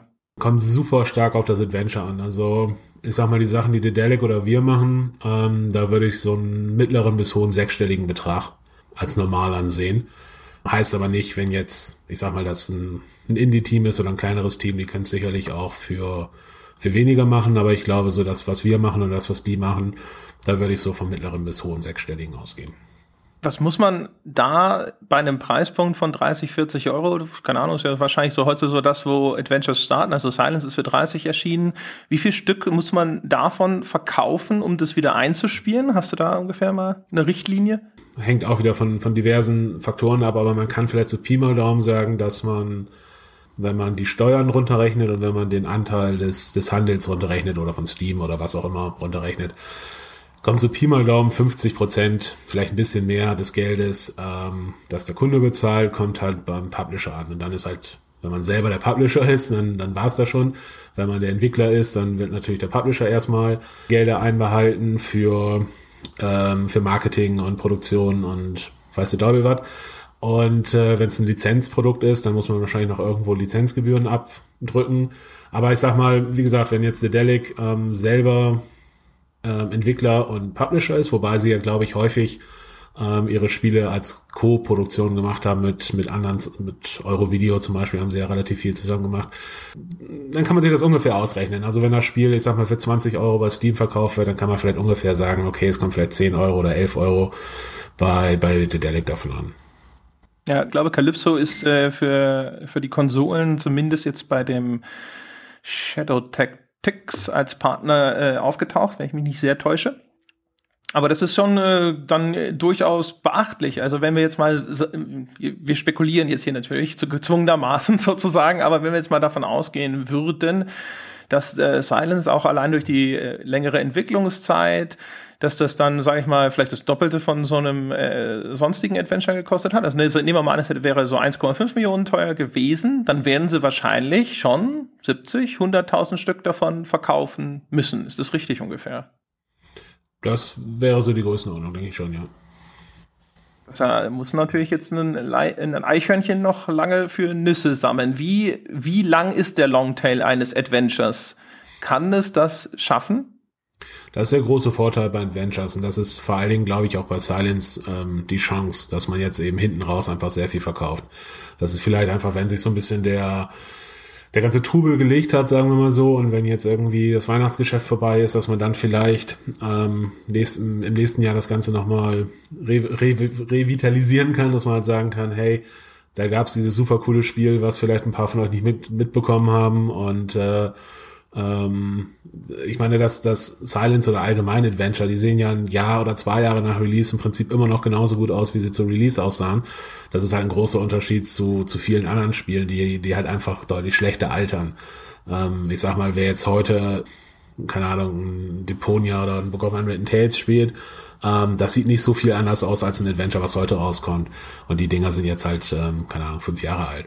Also das, das ist, glaube ich, die große Chance, dass es sich hinten raus vielleicht dann doch noch lohnen wird, wenn dann einfach äh, genug Leute sagen, hey, das ist ein gutes Spiel, gib dir mal eine Chance, dass es dann vielleicht doch noch, ähm, doch noch eine Chance hat. Dann lass uns mal jetzt über äh, vielleicht ein bisschen thematisch nochmal äh, wechseln. Und zwar äh, ein anderes großes Projekt und das erste, was jetzt sozusagen auch die Synergien nutzt mit Bastei Lübbe, ist ja dieses Spiel zu die Säulen der Erde, das Dedelic in Entwicklung hat. Das soll, glaube ich, Ende 2017 rauskommen. Das ist eine interessante Parallele zu euch, weil ihr ja jetzt auch ein Spiel mit einer großen Buchlizenz rausbringt, nämlich die mhm. Zwerge. Ist das äh, so ein Ding, wo man auf Telltale geschielt hat, die ja sehr, sehr stark auf Lizenzen setzen, um ihre Spiele in den Markt zu kriegen? Oder ist das so ein Ding, wo du gesagt hast, so, boah, die Zwerge, Mensch, die Lizenz ist ja viel günstiger, als ich dachte und das Buch ist so bekannt? Also ist, was sind so die Gedanken dahinter, sich so eine Buchlizenz zu sichern? Also bei Zwerge sind wir tatsächlich eher so ein bisschen reingestolpert. Ähm, da war es halt so, dass ein Game Designer bei uns, der hat das Brettspiel für die Zwerge designt und deswegen hatte er halt Kontakt zu, ähm, zu Markus und Markus hat dann, also Markus Heitz, der Autor, und der hat dann irgendwann gesagt, ähm, dass er halt eigentlich gerne mal ein Computerspiel machen wollen würde auf Basis von die Zwerge. Und dann hat halt Lukas, unser Game Designer, gesagt, äh, ja, ich arbeite ansonsten beim Computerspielentwickler, ich kann ja mal einen Kontakt herstellen. Und für uns war es ein bisschen so, wir haben halt überlegt, okay, Zwerge ist in, in Deutschland sehr bekannt, hat sich ähm, millionenfach verkauft in Deutschland äh, und es gab halt einfach noch überhaupt kein Spiel dazu. Ähm, wenn man zum Beispiel jetzt mit das schwarze Auge oder sowas vergleicht, ähm, das ist schon eine ähnliche Größenordnung oder ein ähnlicher Bekanntheitsgrad, nur der Unterschied ist halt eben, dass es von DSA schon, ich weiß es nicht, 10, 15 oder so äh, Spiele gab und unsere Hoffnung war einfach so ein bisschen oder unsere, unsere Idee war, dass es vielleicht genug Leute geben würde, die sagen, oh, endlich gibt's das mal. Da habe ich lange drauf gewartet. Zumindestens in Deutschland oder im deutschsprachigen Raum. Und äh, international haben wir halt gesagt, da würde uns das sicherlich nicht so viel bringen, die IP oder der Name, weil es da nicht so bekannt ist. Da müssen wir es dann halt darüber verkaufen, dass es ein gutes Spiel ist. Aber für uns war es halt, ähm, ich sag mal jetzt das erste Mal, dass wir eine, mit einer vorhandenen IP oder ja, ähm, mit einer bekannteren Marke was gemacht haben. Und äh, man merkt halt schon, dass es einige Dinge einfacher macht. Es ist halt äh, manchmal so ein bisschen ein Türöffner, dass dann vielleicht, äh, ich sag mal, mehr Leute darüber berichten, weil sie es vielleicht einfach kennen oder schon mal gehört haben oder sowas. Ähm, es ist sicherlich bei in Social Media hilft es sehr, dass halt die Leute einfach Fans der, der Welt sind oder Fans der Buchreihe sind und halt sehr viel ähm, mehr Interesse natürlich daran haben, wenn wir jetzt irgendwie keine Ahnung, einen neuen Charakter vorstellen oder irgendwie sowas, dann wird sofort diskutiert, ah, da habe ich mir aber anders vorgestellt und das ist cool geworden und, und da sind halt einfach die Leute ähm, sehr viel, sehr viel aktiver. Und das ist, glaube ich, ähm, da kommen wir wieder zurück zu dem, was wir, was wir zu Anfang gesagt haben. Das hat halt wieder viel mit Aufmerksamkeit zu tun. Ähm, das Hauptproblem für den Entwickler war jahrelang oder war lange Zeit, wie man ein Spiel entwickelt, also wie kriegt man es halt technisch und so weiter hin, ein Spiel zu entwickeln. Das ist mittlerweile nicht mehr das Hauptproblem. Mittlerweile ist tatsächlich das Hauptproblem, wie kriegt man es hin, wahrgenommen zu werden. Wie kriegt man halt die Aufmerksamkeit. Und da hilft es natürlich, ähm, eine bekannte Marke zu haben, weil man dann erstmal so, eine, so einen Grundrauschen an Aufmerksamkeit zumindest schon mal sicher hat. Was mich interessieren würde, ähm, ihr geht jetzt mit den Zwergen, wenn ich äh, das, also nehme ich jetzt einfach an, anhand der, ähm, der Preise, die ich einfach online sehe, für äh, in der Preisklasse für die PC-Version von 39 Euro oder von 40 Euro raus. Ja. Ist das richtig? Mhm. Ähm, Dedelic ging jetzt mit 30 Euro mit Silence an den Start und ich hatte als ich damals die Steam-Spy-Zahlen von äh, Silence mir angeguckt habe, dem, dem André auch schon geschrieben im Skype, das ist jetzt im Vergleich einfach für, wenn ich, wenn ich mir andere Spiele in dieser Nische dann bei Steam Spy und so weiter angucke, sticht diese 29 Euro immer als vergleichsweise im Kontext teuer hervor, sogar noch, mhm. bei solchen, bei solchen eher nischigeren Abenteuertiteln. Ähm, und du hast ja vorher auch schon erwähnt, dass es da teilweise diese äh, dieses, diesen Effekt gibt, dass die Leute sagen, äh, warum seid ihr damit so teuer? Äh, ihr seid jetzt ja trotzdem mit 40 Euro, also immer noch, was ja 10 Euro teurer ist als jetzt das Silence, aber immer noch unter dem, was jetzt diese AAA, ja. äh, diese klassischen Blockbuster-Titel nehmen, die sind dann ja im 50 bis 60 Euro Bereich. Gibt es diesen Mid-Price? Dieses Mid-Price-Segment noch? Oder ist das, ist das geschrumpft? Weil mein, mein Eindruck ist, dass es extrem geschrumpft durch diese ganzen Sales, die rausgekommen sind ja. und dass sich vieles jetzt in bis 20 Euro und ab 50 abspielt. Ja, ähm, ich glaube, dass es, dass es tatsächlich so ist. Ähm, aber sagen wir so, was, was unser Gedankengang ist halt so ein bisschen, wir versuchen uns ein bisschen von diesen Rabattschlachten fernzuhalten. Das ist was, was wir vor ein paar Jahren uns schon, ich sag mal, jetzt bei Kingart intern überlegt haben, dass wir halt gesagt haben, äh, wir wollen, das klingt jetzt ein bisschen blöd, vielleicht auch gerade den Kunden gegenüber, aber wir wollen halt, wir haben das Gefühl, unsere Spiele haben einen gewissen Wert und wir wollen sie halt eben nicht verramschen. Wir wollen halt eben nicht sagen, jemand, der das Spiel für 40 Euro kauft, der muss sich ein halbes Jahr später ärgern, weil es das Spiel dann für, für 6 Euro im, im Steel Sale oder im Humble, Humble Bundle oder was weiß ich was gibt wir haben halt gesagt, nein, wir wollen ähm, von der, vom Preis her, wir sind halt der Meinung, dass wir, dass, dass wir gute Spiele machen und wir wollen dafür halt einen vernünftigen äh, oder einen angemessenen Preis haben, der uns halt ermöglicht, auch weiter solche Spiele zu machen. Und wir wollen dann Irgendwann wird's natürlich günstiger, ja, aber wir versuchen so ein bisschen diesen klassischen Ansatz zu haben, dass wir halt sagen, okay, vielleicht gibt's im ersten Jahr mal irgendwo einen Sale, aber es wird im ersten Jahr bleibt's im Prinzip der, der Vollpreis und dann vielleicht wird's im zweiten Jahr reduziert oder vielleicht auch erst im dritten. Das ist halt eher so ein bisschen, bisschen unser Ansatz. Und ähm, wenn es jetzt um die, um die Preise geht, da machen wir uns natürlich auch tatsächlich ähm, ständig Gedanken, wenn man jetzt Book of Unwritten Tales 2 zum Beispiel nimmt, das letzte Spiel, was wir veröffentlicht haben es war halt auch ein klassisches Point-and-Click-Adventure, was aber ähm, vom Umfang her halt riesig war. Also es war über 20, ungefähr 25 Stunden Spielzeit. Und das ist halt viel, viel größer als alle anderen Adventure, die in den letzten Jahren rausgekommen sind. Ähm, ich würde sagen, vielleicht in den letzten zehn Jahren oder so, oder ich weiß es nicht, ist es vielleicht sogar das Größte. Und da überlegt man sich schon, ist es das eigentlich wert? Weil wir das Spiel halt trotzdem nicht für 40 oder 50 Euro verkaufen konnten. Wir haben es halt trotzdem ähm, für, für, oder zu Anfang zwar schon für 40, aber wir haben es dann halt ähm, äh, relativ, ähm, oder ich überlege gerade, digital was von Anfang an 29, ich bin mir nicht ganz sicher, aber auf jeden Fall, wir konnten sozusagen, äh, weil es, auch wenn es dreimal oder viermal so groß ist wie andere Spiele, die rauskommen, können wir natürlich nicht dreimal oder viermal ähm, so viel verlangen, sondern wir sind dann trotzdem in diesem selben, äh, in diesen selben Tiers irgendwie gefangen. Und äh, es wird dann eben auch nicht genug honoriert. Es ist eben nicht so, dass dann jeder, der das Spiel getestet hat oder jeder, der das Spiel gespielt hat, gesagt hat, oh, das ist so ein super Angebot, weil man hier einfach viel mehr Spiel für sein Geld kriegt. Sondern es wurde dann halt gesagt, ja, ist cool, weil es ein langes Spiel ist, aber trotzdem, das ist eigentlich ganz schön teuer mit 30 Euro oder mit 40 Euro. Und dann ist für uns natürlich schon die Frage, okay, ähm, versucht man sowas weiter oder sagt man halt, lass uns ein Spiel machen, was noch halb so groß ist und halb so teuer ist und lass uns das für 20 Euro verkaufen. Anscheinend sind dann die Leute zufriedener das ist halt für uns auch immer, immer eine Frage natürlich. Inwiefern spielt denn der Kickstarter eine Rolle? Also ich habe die Zwerge sind ja so ein drittes Spiel, was ihr auf Kickstarter ähm, gemacht habt oder mitfinanziert habt oder äh, teilweise finanziert habt. Da habt ihr jetzt 310.000 Dollar eingenommen. Bei äh, Book of Unwritten Tales waren es 170.000 und bei Battle Worlds Chronos waren es 260.000. Ähm, und da sieht man ja, wenn man sich die, die Kickstarter-Tiers anguckt, also zum Beispiel relativ viele Unterstützer haben, kriegen dann das Spiel ja nicht mehr für die 29 Euro oder die 39 Euro, die du jetzt skizziert hast, sondern zum Beispiel allein, weil man wahrscheinlich bei Kickstarter ein bisschen das Ganze günstiger für die Early Adopter, die es mitfinanzieren machen muss, dann schon für 25 Dollar, was dann vielleicht noch 22 Euro sind. Ja. Ähm, in, inwiefern, also natürlich ist da, ist da bestimmt Kickstarter auch ein Segen, aber dann kommen ja auch noch die ganzen Kosten zum Beispiel von den ganzen digitalen Sachen dazu. Also wenn man dann äh, die ganzen Versandkosten, die Produktionskosten und so weiter, wie viel von dieser Kickstarter-Kampagne fließt denn am Ende tatsächlich in das Spiel rein, in die Finanzierung des Spiels? Ja.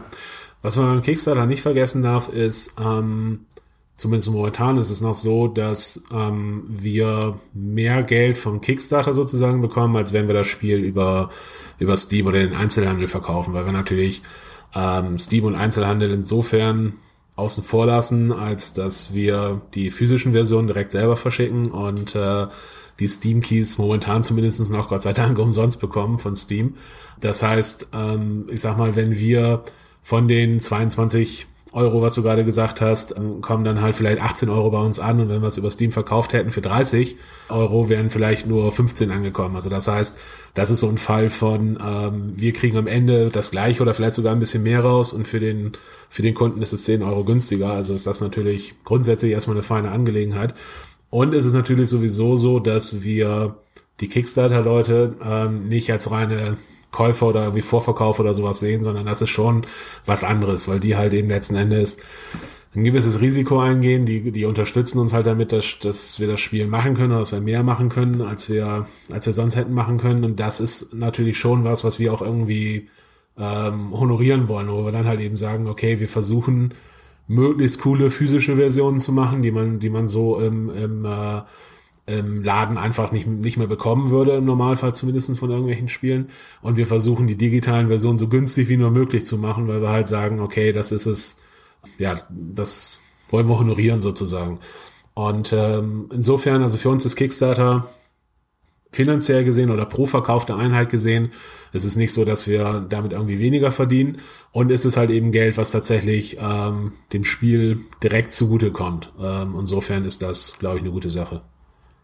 Ich habe von dem einen oder anderen Publisher schon mal gehört. Also ich glaube, zuletzt hat mir jemand von Nordic Games mal gesagt, dass Kickstarter für sie auch inzwischen so eine Art Marktforschungstool ist. Man stellt ja. das auf Kickstarter und schaut mal, wie viele Unterstützer sammelt das denn ein. Dann hat man ein besseres Gefühl dafür, ob ein Markt für ein bestimmtes Produkt überhaupt da ist. Wie gut funktioniert Fall. sowas eigentlich? Also kann man, kannst du sagen, hey, wir haben jetzt keine Ahnung, äh, doppelt so viele Unterstützer gefunden wie bei Book of Unwritten Tales 2 oder so? Also werden wir ungefähr vielleicht bei dieser oder jener Verkaufszahl rauskommen. Ist es möglich, so äh, Aussagen zu treffen? Hm, das weiß ich nicht, weil es natürlich jetzt die, die, ähm, die Menge der Titel etwas gering sind, die wir gemacht haben, um da irgendwie äh, allgemeingültige Schlüsse zu ziehen. Aber ich glaube, grundsätzlich ist es natürlich schon so, wenn, wenn Kickstarter sehr viel besser läuft oder sehr viel mehr Leute drauf anspringen, weil ihnen die Idee gefällt oder weil ihnen ähm, keine Ahnung, die Optik gefällt oder was auch immer, dann kann man natürlich schon davon ausgehen, dass es auch später vielleicht einfach mehr Leute interessieren wird. Ähm, was auch ganz gut ist, ist natürlich, man kann schon mal ein bisschen vorfühlen, wer zum Beispiel äh, in der Presse daran Interesse zu haben scheint oder nicht. Wenn man einen Kickstarter macht und kein Schwein berichtet drüber, ähm, dann wird man wahrscheinlich auch später Probleme haben. Wenn man einen Kickstarter macht und viele Leute springen drauf an und, und, äh, und finden das irgendwie cool, dann kann man sich erstens sicherer sein, dass sie später wahrscheinlich auch machen werden. Und vielleicht hat man sogar schon ein paar äh, Leute, wo man einfach weiß, okay, der fand's besonders gut oder der war besonders hinterher. Lass doch mal, lass denjenigen mal fragen, ob man nicht irgendwie irgendwas zusammen machen will, irgendein Interview oder irgendwie ein Bericht oder, oder weiß der Teufel was. Und äh, insofern, also ich finde da schon, dass, dass ein Kickstarter sehr hilfreich ist, um einfach so ein bisschen das Potenzial besser einschätzen zu können. Würde ich schon sagen. Aber ob, da, ob man da jetzt so einen direkten Umrechnungsfaktor irgendwie ermitteln kann, das weiß ich nicht und glaube ich auch eher nicht. Habt ihr, habt ihr im Laufe jetzt, weil, wie gesagt, es ist ja euer drittes Spiel, das ihr jetzt über Kick, äh, Kickstarter mitfinanziert, habt ihr im Laufe so ein paar Best Practices oder Worst Practices äh, äh, vielleicht auch gesammelt, wo man jetzt sagt, das sind so ein paar der, der wichtigsten Lehren, die ihr äh, im, in, in drei Kampagnen draus gezogen habt. Das sind die Sachen, die muss man machen und das sind die Sachen, die darf man unter gar keinen Umständen machen? Ja, da gibt es einen, ganzen, einen ganzen Haufen. Da hatten wir auch schon... Ähm ähm, paar Talks zu oder haben, wir kriegen relativ viele Anfragen immer von irgendwelchen anderen Entwicklern, die halt einen Kickstarter machen wollen, wo man dann halt einfach ein bisschen, ähm, ich sag mal, aus der Erfahrung erzählen kann. Ähm, ich meine, das heißt natürlich jetzt auch nicht, dass wir da den, den super, also jetzt hundertprozentig verstanden haben, wie es funktioniert oder wie es am besten funktioniert, weil ich sag mal, der letzte Kickstarter ist jetzt halt eben auch schon wieder fast zwei Jahre her bei uns äh, oder anderthalb Jahre zumindestens. Und das ändert sich auch wieder ständig. Aber es gibt so ein paar Sachen, wo wir das Gefühl haben, das ist wichtig, das sollte man machen. Und äh, das ist dann halt eben auch was, was wir, was wir durchaus an, an, äh, an andere weitergeben. Erzähl doch mal, was, was, was sind denn so, so zwei, drei Sachen, die man unbedingt machen sollte und vielleicht zwei, drei Sachen, die man, wo ihr jetzt sagt, die äh, machen wir nicht nochmal?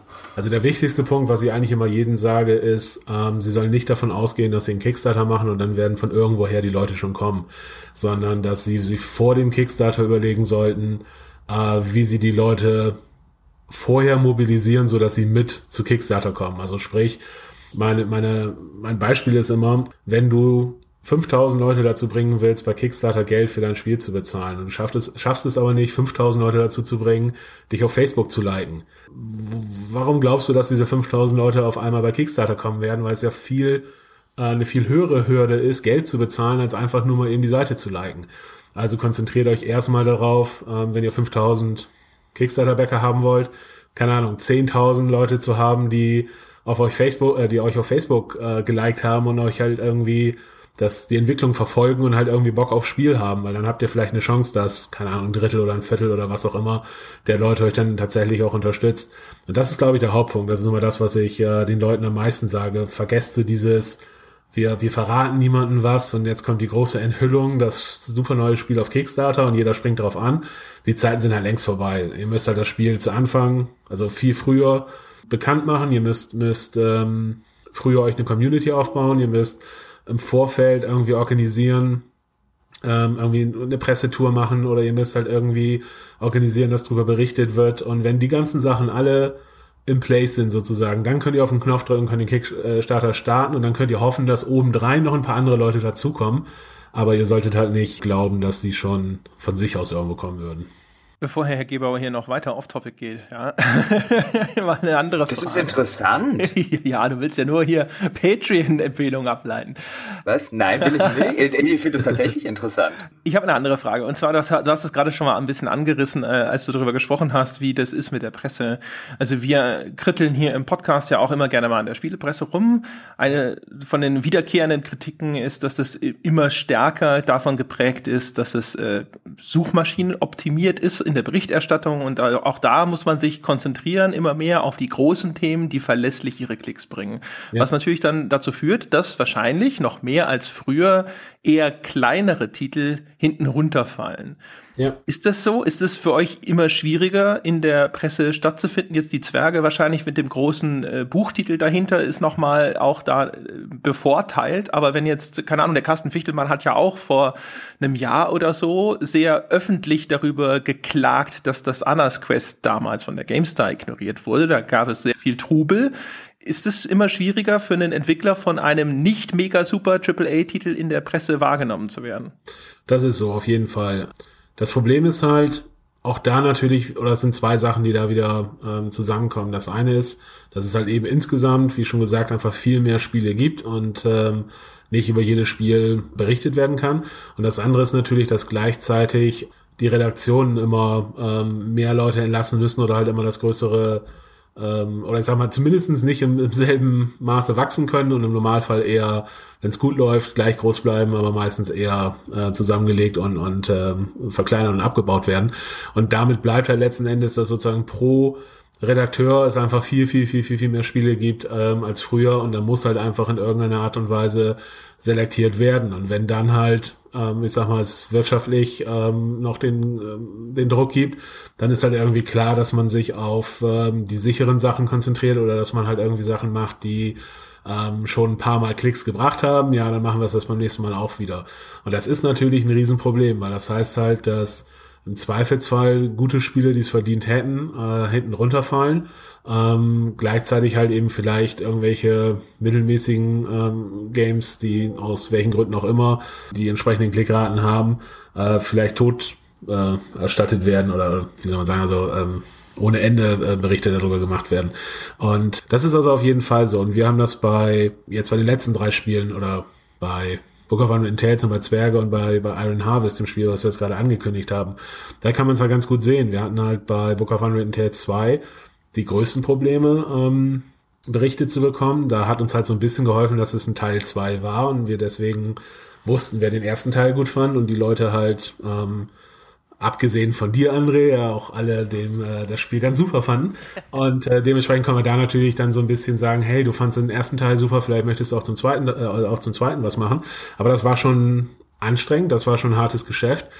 Jetzt bei Zwerge, ähm, zumindest im, im deutschsprachigen Raum, da hilft es halt, ähm, dass es ein bekannter Name ist. Ähm, jetzt aber bei Iron Harvest, dem, dem Spiel, was wir jetzt gerade angekündigt haben, da ist es halt so, dass das Ganze auf ähm, Artworks basiert von, von einem polnischen Artist, der halt seit äh, Monaten oder Jahren, ich sag mal, im Internet oder in Social Media sehr erfolgreich ist und viele Follower hat und ich sag mal Fans auch einfach hat unter Redaktionen. Und da war es jetzt eben auch so, dass wir einfach nur eine Ankündigung gemacht haben, dass wir jetzt an diesem Spiel arbeiten. Und wir haben halt mehr Berichterstattung bekommen, als wir halt für, für Zwerge oder für, für Battle, äh, für Book of Unwritten Tales jemals bekommen hätten. Einfach nur, weil sozusagen, ja, keine Ahnung, man halt diesen, diesen, diesen Zugang hatte oder weil man halt einfach ein paar Leute hatte, die Fans davon sind. Und jetzt kann man natürlich sagen, gut, jetzt haben wir Glück gehabt für bei dem Projekt, aber es ist natürlich vom Prinzip her eigentlich unfair, dass man halt bei dem einen Spiel nur mit einer Ankündigung, hey, wir arbeiten am Spiel, mehr Berichterstattung kriegt als ein anderes Spiel über, hey, wir haben zwei Jahre an dem Spiel gearbeitet und es ist super geworden, hier ist es. Und das interessiert aber keinen, ne? Ist es denn Glück gewesen? Also die äh, Artworks, auf den die jetzt dann von dem, ich glaube, er heißt Jakub Rosalski, ja. dem äh, Artist, den du vorhin erwähnt hast und der dessen Arbeit jetzt, was den grafischen Stil angeht, Iron Harvest zugrunde liegt. Die sind ja so ein kleines Social Media Phänomen gewesen. Ja. Das ist so eine Mischung aus so Weltkrieg mit Steampunk Optik. Ja, mhm. also Bauern auf dem Feld, wie von einem Propagandaplakat im Zweiten Weltkrieg und im Hintergrund stapft durch Wolken verhüllt ein riesiger Mac herum und so.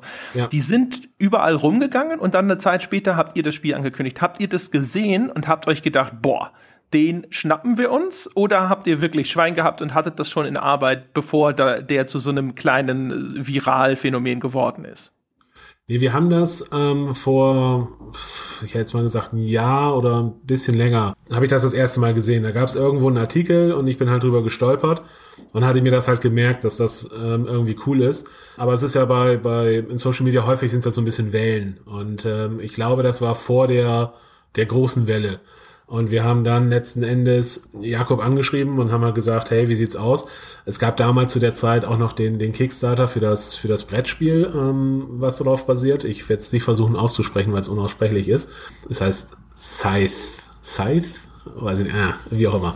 Auf jeden Fall, es gab halt dann äh, einen Kickstarter für das Brettspiel, was halt ähm, auf denselben Artworks basierte. Und äh, wir haben halt gesagt, okay, wir finden, wir hatten die Idee, ein Echtzeitstrategiespiel zu machen. Wir fanden halt die, die Artworks cool. Ähm, dann haben wir gesagt, okay, versuchen wir es mal, aber es war halt eigentlich, ich sag mal, wir haben uns relativ geringe Chancen gegeben, dass das funktionieren würde. Aber Jakob war sehr hinterher. Er kannte auch die Zwerge und war da, glaube ich, ein bisschen Fan und dementsprechend kam dann irgendwie eins zum anderen und äh, hat gesagt, ja cool, dann lass das machen. Und wie gesagt, für uns ist das natürlich auch so ein Ding. Wir hätten, wie gesagt, das, das Echtzeitstrategiespiel ja auch was komplett eigenes machen können. Nur uns ist halt eben auch völlig klar, ohne diesen Hook, dass das jetzt auf, auf den Artworks basiert, hätten wir natürlich die Berichterstattung nicht bekommen. Und das ist dann eben für uns so ein bisschen, ja, vielleicht auch so ein bisschen so ein zweischneidiges Ding, weil man halt eben sagt, okay, das Spiel an sich ist ja dadurch nicht besser oder schlechter geworden. Nur es geht halt nur darum sozusagen oder es, oder, oder es hilft halt bei der Bekanntheit sozusagen oder es hilft halt stark darüber, äh, stark dabei, das Spiel zum Thema zu machen oder zu, zu hypen oder wie immer man das nennen will, obwohl es sozusagen mit dem Spiel an sich gar nichts zu tun hat, zu Anfang, ne? Weil, wie gesagt, wir hätten ja auch genauso gut sagen können, wir machen ein Sci-Fi-Strategiespiel oder was auch immer. Muss man das inzwischen quasi schon vielleicht bei der Planung so ein bisschen berücksichtigen? Es gibt ja inzwischen Titel, die nennt man YouTube-Bait. Das mhm. sind so kleine Spiele, die meistens halt dann irgendwas Extremes haben. Also äh, das ein Beispiel dafür ist, es gibt eigentlich, mir fällt der Name gerade nicht ein, ein Spiel, da spielst du ein kleines Arschgesicht mhm. und das muss anderen Leuten ins Essen kacken zum Beispiel oder auf den Kopf oder sowas. Und äh, es gibt eine ganze Reihe von Spielen inzwischen, die offensichtlich so ein bisschen auch zumindest mit dem Hintergedanken entwickelt entwickelt werden, oder es scheint zumindest so, dass man den YouTube-Streamern was gibt, was halt sehr stark äh, quasi ihre ähm, ihr Publikum anzieht, was halt aufmerksamkeitsstark ist, weil es irgendwie extrem ist, weil man einfach das so verkaufen kann. So, ich, ich spiele heute dieses Spiel, mit, bei dem man Leuten auf den Kopf scheißt oder sowas. Es ist natürlich, sage ich mal, eine größere Headline, als zu sagen, ich spiele das 25. Strategiespiel mit äh, Zweiter Weltkriegsszenario. Ja. Also ist das für einen Entwickler inzwischen was, wo man versucht ist, zumindest diese Überlegung anzustellen, zu sagen, was können wir denn machen, das dann hinterher auch wirklich eine Schlagzeile produziert? Absolut. Wie gesagt, das ist halt, wir, wir finden halt diese Entwicklung unglücklich, sagen wir mal so. Uns wäre es lieber, wenn es anders wäre. Nur dir bringt es halt nichts, wenn du ein super Spiel machst, von dem kein Schwein weiß. Das ist halt, ich glaube, das ist auch, wie gesagt, ein Ding, was, was The Delic jetzt vielleicht bei Silence haben wird, aber was wir zum Beispiel eben auch bei Book of Unwritten Tales zum Beispiel hatten. Es ist halt fast jeder, der das Spiel spielt, ähm, sagt, hey, das ist ein gutes Ding und empfiehlt es und, und keine Ahnung. Nur äh, es kriegen halt nicht genug Leute mit, beziehungsweise es sind halt nicht genug Leute da, die dem Spiel erstmal eine Chance geben, sozusagen. Und das hat halt eben natürlich mit, mit Aufmerksamkeit zu tun. Anders ausgedrückt würde man äh, Silence, keine Ahnung, einen Super Bowl-Spot geben, dann würde er natürlich auf einmal die, die Verkaufszahlen durch die Decke gehen. Es würde sich nicht lohnen, weil der Super Bowl Spot zu teuer ist. Aber es ist halt eben nicht so, dass es diese Zielgruppe nicht gibt oder es ist nicht so, dass es nicht genug Leute gibt, die das Spiel gut finden würden. Es ist nur so, dass es halt nicht genug Leute gibt, die das, die, die, die es mitkriegen, dass es das Spiel gibt und die dem Spiel eine Chance geben. Ich glaube, diese, diese Überlegung, ähm, irgendwas für YouTuber zu machen oder irgendwas für, für Twitch zu machen oder was auch immer, ich glaube, das ist halt, das, was dahinter steckt, dass die Leute halt irgendwie sagen, okay, wir brauchen irgendwie so einen, so einen Hook, der dafür sorgt, dass das Spiel überhaupt erstmal bekannt wird. Weil was bringt es uns, das schönste und das tollste Spiel der Welt zu machen, wenn es am Ende nur tausend Leute gespielt haben? Und wie gesagt, das ist eigentlich keine gute Entwicklung, weil letzten Endes sollte man natürlich die Spiele, ich sag mal, eher für die Spieler machen oder, oder für die, oder, oder ja, für sich selber, wie auch immer, oder das Spiel an sich sollte halt irgendwie Sinn machen und gut sein und es sollte nicht ähm, Vermarktungs- oder rein aus Vermarktungssicht irgendwie gestaltet oder designt sein. Das, wie gesagt, finden wir deswegen etwas, etwas problematisch, aber andererseits sind wir da auch realistisch genug, dass wir halt eben sagen, okay, irgendwas muss man machen, um diese Aufmerksamkeit einfach zu kriegen. Jetzt kann ich vielleicht was sagen. Jetzt passt zwar thematisch überhaupt nicht mehr, aber der André hat es mich halt nicht da sagen lassen, wo es thematisch gepasst hat. Ja, da muss ja er jetzt ich, bin, ich bin stolz ja. darauf. Ja, das habe ich mir fast gedacht. Ich wollte nämlich sagen, weil André vorher gesagt hat, dass wir auch gerne mal an der Presselandschaft äh, rumkritteln. Und deswegen muss ich jetzt mal das Gegenteil kurz von Kritteln machen, auch wenn es ein bisschen zwei Sekunden vom Thema abführt. Ich hatte nämlich gestern, als ich am Bahnhof stand, zum ersten Mal seit etwas längerer Zeit wieder eine gedruckte GameStar in der Hand. Der Grund, dass ich das seit etwas längerer Zeit nicht mehr hatte, ist, dass sie ähm, hier im Zeitschriftenkiosk einfach nicht mehr existiert. Da liegt nur noch die PC Games. Und äh, das war ein sehr schönes Heft. Sowohl vom Layout als auch vom Inhalt. Ich habe das durchgeblättert und habe gedacht, hoch, das ist ja ein richtig schönes Heft. Damit das auch mal gesagt wird. Ja, auch schon allein deswegen, weil, weil Zwerge drin war, wenn es die letzte Ausgabe war. Da hatte ich das übrigens, wir hatten im Vorgespräch drüber äh, geredet, über den Zwergetest, äh, deswegen sagt Jan jetzt wahrscheinlich auch in der GameStar, der mich tatsächlich dann interessiert hat, weil er von der von der großartigen Story, also da wird extrem die Story gelobt, äh, hatte ich mit Jan vorher kurz drüber geredet und ich als Story-Liebhaber wurde natürlich gleich hellhörig und habe gedacht, oh, das, also spätestens jetzt muss ich ja auch mal ran. Ich bin offen gestanden kein großer Fan der Romane, aber wenn die Story im Spiel so großartig sein soll, dann äh, das hat mich jetzt neugierig gemacht um okay. das so zu sagen. Da hatte ich es auch tatsächlich drin gelesen, beim etwas längeren Durchblättern, weil ich hatte so 20 Minuten Zeit, bevor der Zug kam. Und ich hätte sie sogar gekauft, wenn ich noch Platz im Rucksack gehabt hätte. Ich sag mal nichts. Ich, äh, der, der Jan und ich haben jetzt so ein harmonisches Verhältnis. Ich sag mal nichts. nee, ich habe vorhin schon gesagt, wenn man, ich glaube, wenn man mit den Büchern so gar nichts anfangen kann, dann kann ich mir auch nicht so richtig vorstellen, dass einen das, das Spiel jetzt völlig überzeugen wird, weil äh, wir haben uns halt schon relativ dicht dran gehalten, äh, was die, was die Story und die Charaktere und so weiter angeht, an, an den ersten Roman. Äh, insofern, mich hatte das so ein bisschen, äh, als ich es gelesen hatte, tatsächlich etwas, etwas, ja, gewundert ist zu viel gesagt, aber es ist halt, er hat es halt irgendwie so als, als super Rollenspiel-Story oder irgendwie sowas dargestellt. Und ich habe halt, ja gut, es ist halt die Story aus dem Buch. Es ist halt jetzt irgendwie nicht, was, es ist jetzt nicht so, dass wir, dass wir da gigantisch äh, was Neues haben einfallen lassen, aber wir haben halt versucht, das Buch möglichst authentisch oder möglichst passend für ein Rollenspiel oder für ein Computerspiel nachzuerzählen. Insofern äh, habe ich mich zwar darüber gefreut, dass er da so ähm, enthusiastisch war, aber ähm, ich habe halt, hätte jetzt nicht unbedingt mit gerechnet, sagen wir mal so. Normalerweise sind die Leute eher den vom, vom Kampfsystem angetan und das könnte ich auch mehr nachvollziehen, weil das ist tatsächlich was, wo wir ziemlich viel Zeit reingesteckt haben und auch ziemlich viel neue Sachen gemacht haben. Ich habe das ja für den äh, deutschen Entwicklerpreis, habe ich das ja gespielt. Mhm. Ähm, ich fand die Dialoge ehrlich gesagt ein bisschen bemüht. Mhm. Aber äh, was ich total nett fand an dem Spiel insbesondere, ist, dass ihr, äh, zwischendrin äh, reist man ja da durch die Gegend und das habt ihr ja umgesetzt ein bisschen wie diese Abenteuer-Spielbuchgeschichten, wie diese Sorcery und so, was es für iOS gibt und ich glaube ja. inzwischen auch auf Steam.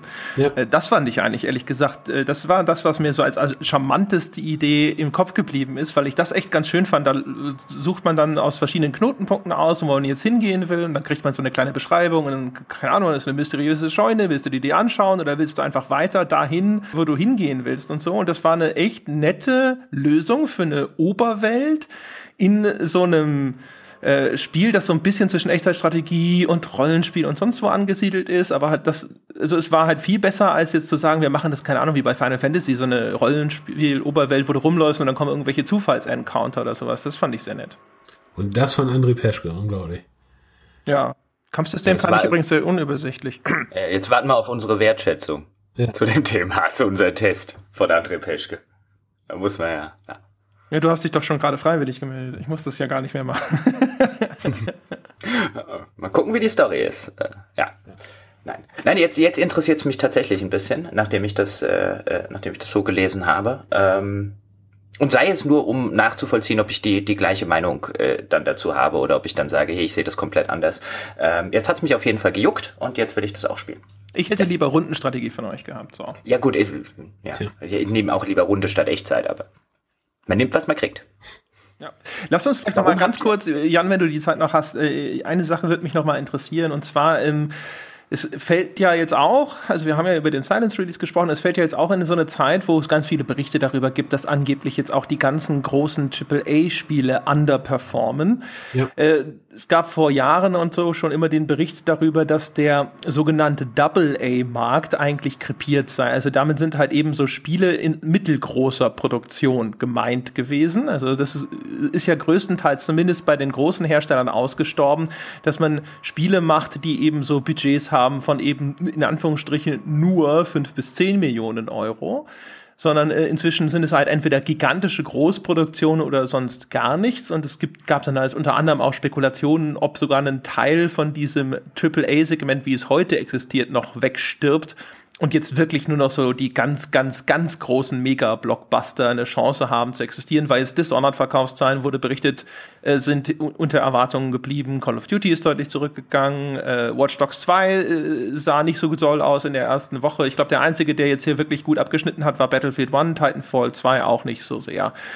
Da Ganz kurz, um eine Zahl zu nennen. Also es kursieren ja äh, Berichte, dass Titanfall 2 teilweise 90 Prozent unter dem Vorgänger performt. Und bei Dishonored in den, in, äh, bei Dishonored 2 zum Beispiel ist es in der, in Großbritannien seien es 38 Prozent unter Vorgänger. Also sind jetzt Zahlen aus Großbritannien. Ja, also das sind alles Genau, ich wollte ich wollte nur wollte nur ein paar Zahlen nennen und nochmal deutlich machen, das sind halt häufig zum jetzigen Zeitpunkt auch einfach Zahlen, die aus einem Land kommen oder aus einem Kontinent kommen, vielleicht aus den USA kommen ähm, und noch nicht für Europa sind. Also das sind halt eher vorläufige Zahlen, wobei man davon ausgehen kann, dass wenn es in Großbritannien jetzt zum Beispiel in Dishonored 2 erheblich schlechter performt als der Vorgänger, dass es dann wahrscheinlich in Deutschland nicht erheblich besser performen würde.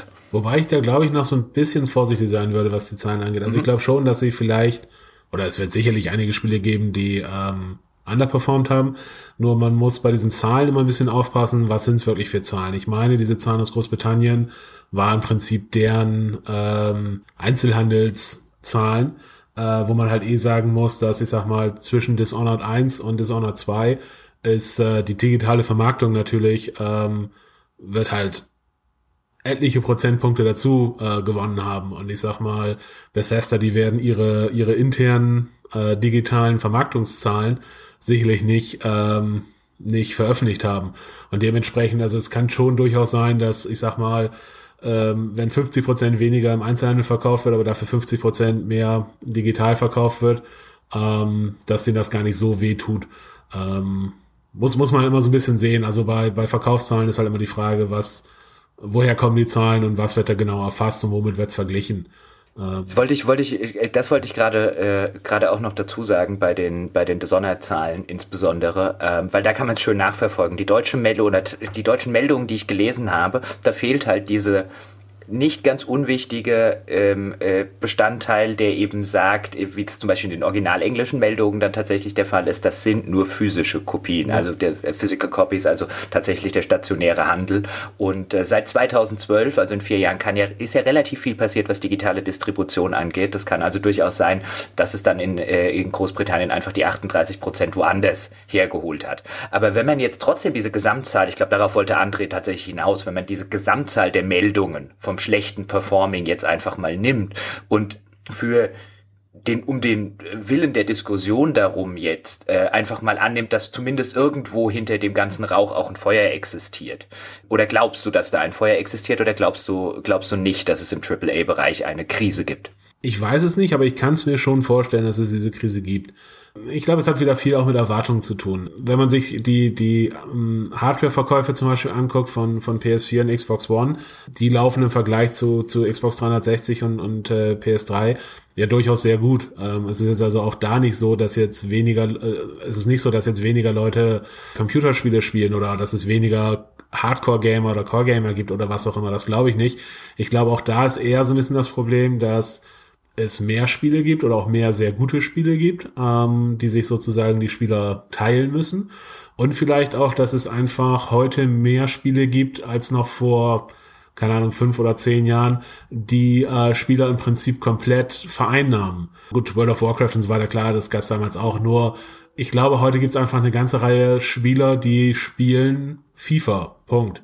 Oder die spielen Call of Duty oder die spielen League of Legends oder was auch immer und die spielen halt irgendwie ein Spiel und die kaufen sich dann halt irgendwie nichts mehr für den Rest des Jahres, weil sie halt mit diesem einen Spiel irgendwie ähm, ausgebucht sind, wenn man so will. Und ich glaube, das ist so ein bisschen das Problem, dass es halt auch da einfach jetzt mehr hochwertige Spiele gibt und dass es mehr Spiele gibt, die sehr viel Zeit fressen oder die sozusagen äh, Spieler sehr stark ähm, vereinnahmen und dass deswegen halt ähm, für für das einzelne Spiel sozusagen vielleicht einfach weniger übrig bleibt. Also das ist, glaube ich, tatsächlich eine ganz gute These, weil, also dass die Digitalverkäufe bei Bethesda so stark angezogen haben, dass sie das ausgleichen können, das ist, halte ich für sehr unwahrscheinlich. Ich habe mir das mal angeschaut, Electronic Arts, die weisen diese ganzen digitalen Sachen einigermaßen differenziert aus in ihren Geschäftsberichten.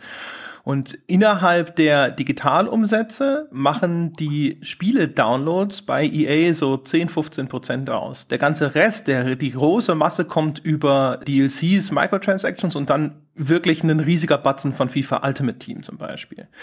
Und Insgesamt wiederum digital hat einen Anteil von ungefähr 50 Prozent bei EA. Das heißt also, äh, und die Anst was, was den Anstieg angeht, das geht, was diese Spiele-Downloads angeht, nur relativ langsam voran bei denen. Also, dass selbst innerhalb von vier Jahren es bei Bethesda so dramatisch zugelegt haben soll, mit den digitalen Verkäufen, dass sich das darüber erklären ließe, ist sehr unwahrscheinlich. Ubisoft hat auch diese Meldungen schon kommentiert und nicht in einer Art und Weise von wegen, ihr kennt nicht die ganze Geschichte, sondern so ein, ja, wir haben das schon erwartet, dass die Leute jetzt ein bisschen vorsichtiger sind, nachdem äh, der erste Teil, ne, da gab es ja die ganze Geschichte mit dem Grafik-Downgrade und so, dass die Leute da erstmal ein bisschen vorsichtiger sind, die jetzt warten wir mal ab, hat Ubisoft sinngemäß sozusagen gesagt. Ja. Das heißt also, ich glaube, dass die Digitalverkäufe nicht erfasst werden, das spielt da sicherlich eine Rolle, aber ich glaube nicht eine so große, dass sich damit sowas erklären lässt wie äh, bei Watch Dogs, wo es in den UK, glaube ich, um 80 Prozent niedriger ist als der Start von Watch Dogs. Wobei natürlich da muss man auch wieder sagen, ne, Watch Dogs war damals ein riesiger Hype-Titel. Es gibt viele Fälle zum Beispiel auch, Watch Dogs, auf jeden Fall Call of Duty, wo bei der letzten Version noch die alte Konsolengeneration mitbedient wurde. Also Black Ops 3 ist auch noch für Xbox 360 und PS3 erschienen. Das heißt, automatisch brechen dadurch natürlich Verkäufe erstmal weg, die beim letzten Mal äh, noch vorhanden gewesen sind. Auch das muss man dabei berücksichtigen zum Beispiel. Wobei ich tatsächlich mir das bei Watch Dogs auch ähm, ganz gut vorstellen kann, weil jetzt einfach so rein subjektive Wahrnehmung ist halt, dass man von Watch Dogs 2 auch sehr wenig gehört hat im Vergleich zu, zu anderen Spielen und vor allen Dingen auch zu Watch Dogs 1 damals. Weil, wie du schon sagst, es war damals war es halt einer der Titel, auf die, auf die irgendwie alle gewartet haben.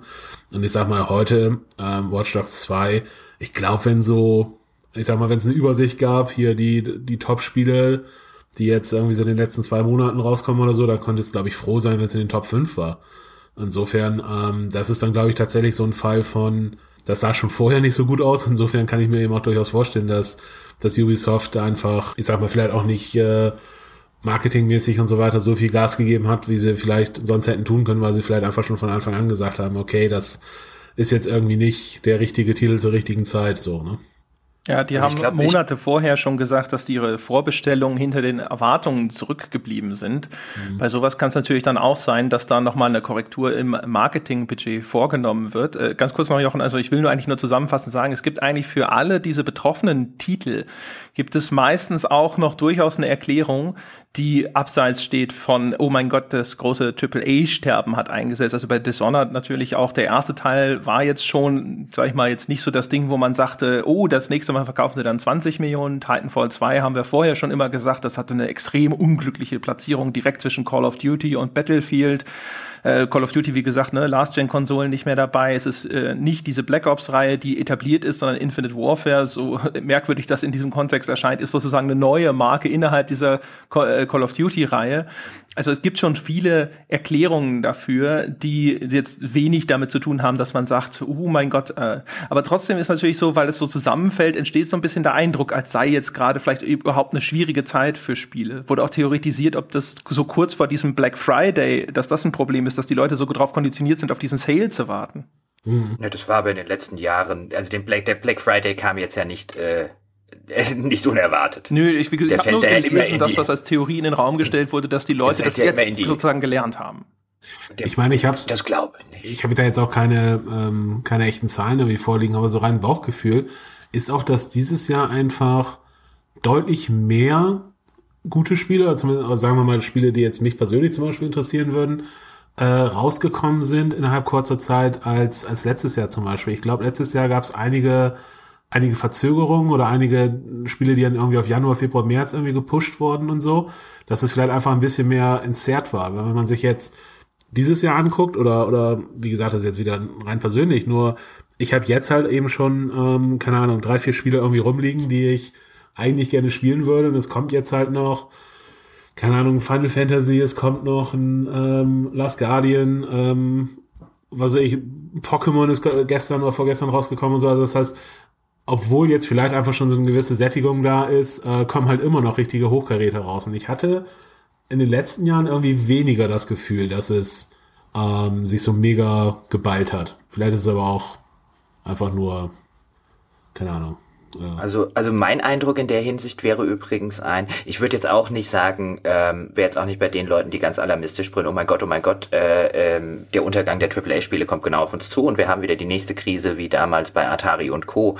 Ich ich persönlich glaube aber schon, dass man, dass man zwei Phänomene sieht. Nämlich einmal, dass tatsächlich eine Sättigung bei den etablierten AAA-Marken stattfindet. Ich glaube, das kann man mittlerweile kaum noch wegdiskutieren, wenn sogar Ubisoft bei, bei Sachen wie Assassin's Creed sagt, wir müssen denen eine Pause verordnen, weil das machen die nicht, äh, weil sie kein Geld verdienen wollen. Ja. Also die, die, die haben schon realisiert, wenn wir das nicht machen, laufen wir es tot. Jetzt bei Call of Duty, auch das spielt da meines Erachtens nach eine Rolle. Das lässt sich langsam nicht mehr wegdiskutieren, auch wenn man sich die Verläufe und der Verkaufszahlen und der Spielerzahlen anguckt. Ich glaube, das ist die eine Seite. Die andere Seite, und das sieht man schön bei Watch Dogs, ist, dass neue Marken ein Problem haben.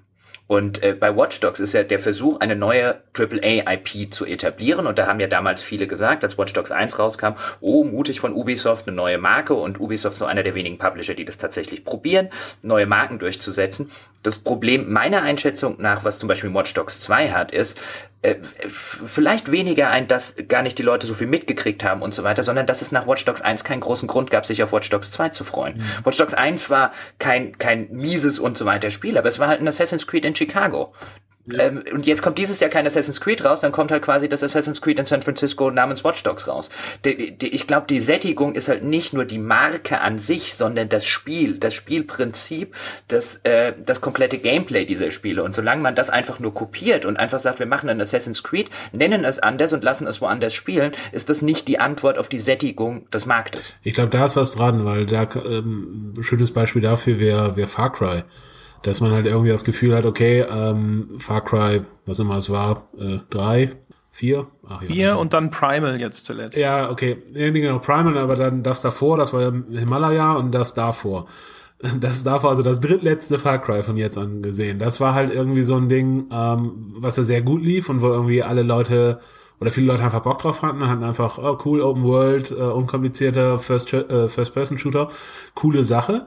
Und dann kam halt ähm, das Himalaya-Ding raus, was halt sehr, sehr ähnlich war, was halt ein anderes Setting war und ja auch ein gutes Spiel, keine Frage, und, und gut gemacht. Nur es war halt, ähm, ich sag mal, sehr ähnlich. Und äh, Primal war jetzt gut nochmal ein anderes Setting, aber ich sag mal, die Frage ist jetzt natürlich schon, hat man jetzt noch Bock auf drei weitere ähm, Far Crys? So, ne?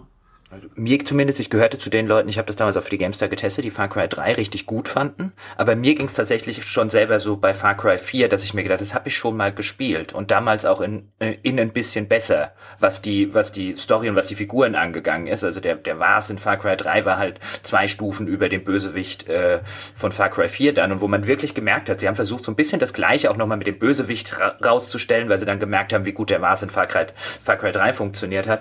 Und das, also für mich persönlich hatte das Gefühl, ich habe das alles schon mal gespielt. Und äh, dann habe ich mir gedacht, ja, es ist immer noch ein ganz nettes Spiel, aber freue ich mich jetzt auf ein Far Cry 5 eher nicht.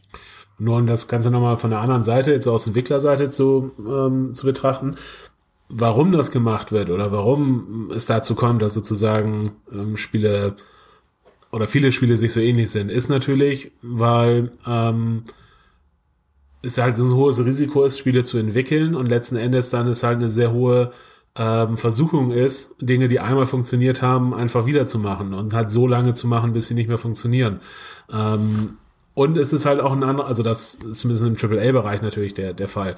Und in, bei uns, bei, bei kleineren Entwicklern oder kleineren Produktionen, da hat halt viel, hat es auch häufig wieder mit dem alten Thema Aufmerksamkeit zu tun, dass man halt natürlich, wenn man sagt, hey, wir machen, keine Ahnung, ein Action-RPG wie Diablo nur in unter Wasser. Keine Ahnung, kann sich jeder irgendwie sofort was darunter vorstellen und man hat halt vielleicht eine gewisse Chance, dass jemand, dass da Leute drauf aufspringen, weil sozusagen, ähm, weil sie sich als Action-RPG-Fans sehen oder was auch immer. Und genau das gleiche, wenn du halt sagst, hey, wir machen äh, ein klassisches Point-and-Click-Adventure, dann hast du halt bestimmte Leute, die halt klassische Point-and-Click-Adventure mögen und deren Aufmerksamkeit hast du halt irgendwie sicher. Wenn du jetzt was Neues machst, wenn du was machst, was eben kein klassisches Point-and-Click-Adventure ist, dann kannst du halt entweder Glück haben, dass sich jetzt auf einmal viele Leute drauf aufspringen und sagen, hey, das ist, ist klassische Point-and-Click-Adventure mag ich zwar nicht, aber das ist voll cool. Oder du kannst halt Pech haben, dass die Leute, die ähm, ja, dass die Leute dem Ding keine Chance geben, weil sie eben nicht genau wissen, was es ist. Und äh, deswegen gibt zwar immer diese Forderung sozusagen, ja, kreativere Sachen zu machen oder ungewöhnlichere Sachen zu machen, nur ist da halt eben auch die, die Wahrheit, dass äh, die meisten von den kreativen oder ungewöhnlicheren Sachen dann eben auch nicht funktionieren oder nicht angenommen werden. Und deswegen ist einfach die Versuchung äh, relativ groß, ähm, bekannte Dinge einfach wiederzumachen. Ist ja nicht, nicht nur bei Spielen so, ist ja auch bei Filmen und, und in anderen Bereichen so, ne? Das ist der nächste Punkt in unserem Seminar für presseorientierte Spieleentwicklung, das wir dann äh, im nächsten Jahr noch geben. ja. ähm, äh, macht dein Spiel so, dass man die ähm, das bessere Diablo oder äh, 15 Spiele, die du spielen kannst, wenn du mehr willst wie äh, GTA oder so, dass du da reinkommen kannst. Ja. Das ist dann der Trick sozusagen. Ja, ja, genau. Aber ich meine, das ist genau der Punkt. Es gibt halt, wie gesagt, Listen. Ähm weil gerade Diablo ähm, hier Action, irgendwie, was weiß ich, fünf Action-RPGs, auf die ihr euch freuen könnt. Und da kommst du halt nur rein, wenn du ein klassisches Action-RPG bist. Weißt du, wenn du, äh, dann genauso wird es eine Liste geben, was weiß ich, fünf äh, Story-RPGs oder was weiß ich was, irgendwelche Tyr äh, Tyranny-Dinger oder so. Äh, da kommst du halt nur rein, wenn du so ein Spiel bist. Und wenn du irgendwas dazwischen bist, dann hast du halt im Prinzip bis in, in hast in keiner der beiden Listen irgendwie stattgefunden. Und das ist halt in der Tat dann immer so ein bisschen dieses, äh, dieses zweischneidige Schwert, dass sozusagen die Leute natürlich ähm, einerseits sagen, wir haben da keinen Bock mehr drauf oder wir wollen gerne was anderes machen, was man gut nachvollziehen kann. Andererseits kann dann ja auch niemand sagen, worauf er wirklich Bock hat oder was er gerne anders haben, äh, haben würde. Und äh, die Spiele sind einfach zu teuer, um mal ne, fünf verschiedene Spiele auszuprobieren, von denen ja vielleicht eins funktioniert. So, ne? Das stimmt. Wobei jetzt hier, ne, Steam-Rückgaberecht ist in der Hinsicht äh, für mich Gold wert. Das vielleicht auch nochmal so aus Interesse. Ist das was? Es wurde ja viel gezittert vorne, vorweg bei manchen Entwicklern, dass jetzt dadurch, dass man bei Steam diesen Refund beantragen kann nach bis zu zwei Stunden, mhm. dass jetzt ganz viele Leute hier, keine Ahnung, anfangen, die Dinger nur noch zwei Stunden zu spielen und das irgendwie exploiten oder sonst irgendwas. Habt ihr irgendwas feststellen können? Ich habe dir ehrlich gesagt, haben wir keine Aus, Aus, äh, Auswirkungen irgendwie gemerkt. Also das Ding ist, oder ein größeres Thema für mich waren damals die Demos. Das ging ja in eine ähnliche Richtung, dass die Leute gesagt haben, oder es gab halt Untersuchungen, die im Prinzip gesagt haben, man sollte keine Spiele-Demos machen, weil man damit sich letzten Endes keinen Gefallen tut, weil es dann zu viele Leute gibt, die so ein grundsätzliches Interesse am Spiel haben und das Spiel vielleicht gekauft hätten, aber dann stattdessen die kostenlose Demo spielen und sagen, hm, nee, eigentlich macht's mir doch keinen Spaß oder ähm, keine Ahnung, dann sagen, nee, war ganz cool, aber ich glaube, ich habe jetzt keinen Bock, da noch zehn Stunden ähm, dran zu hängen.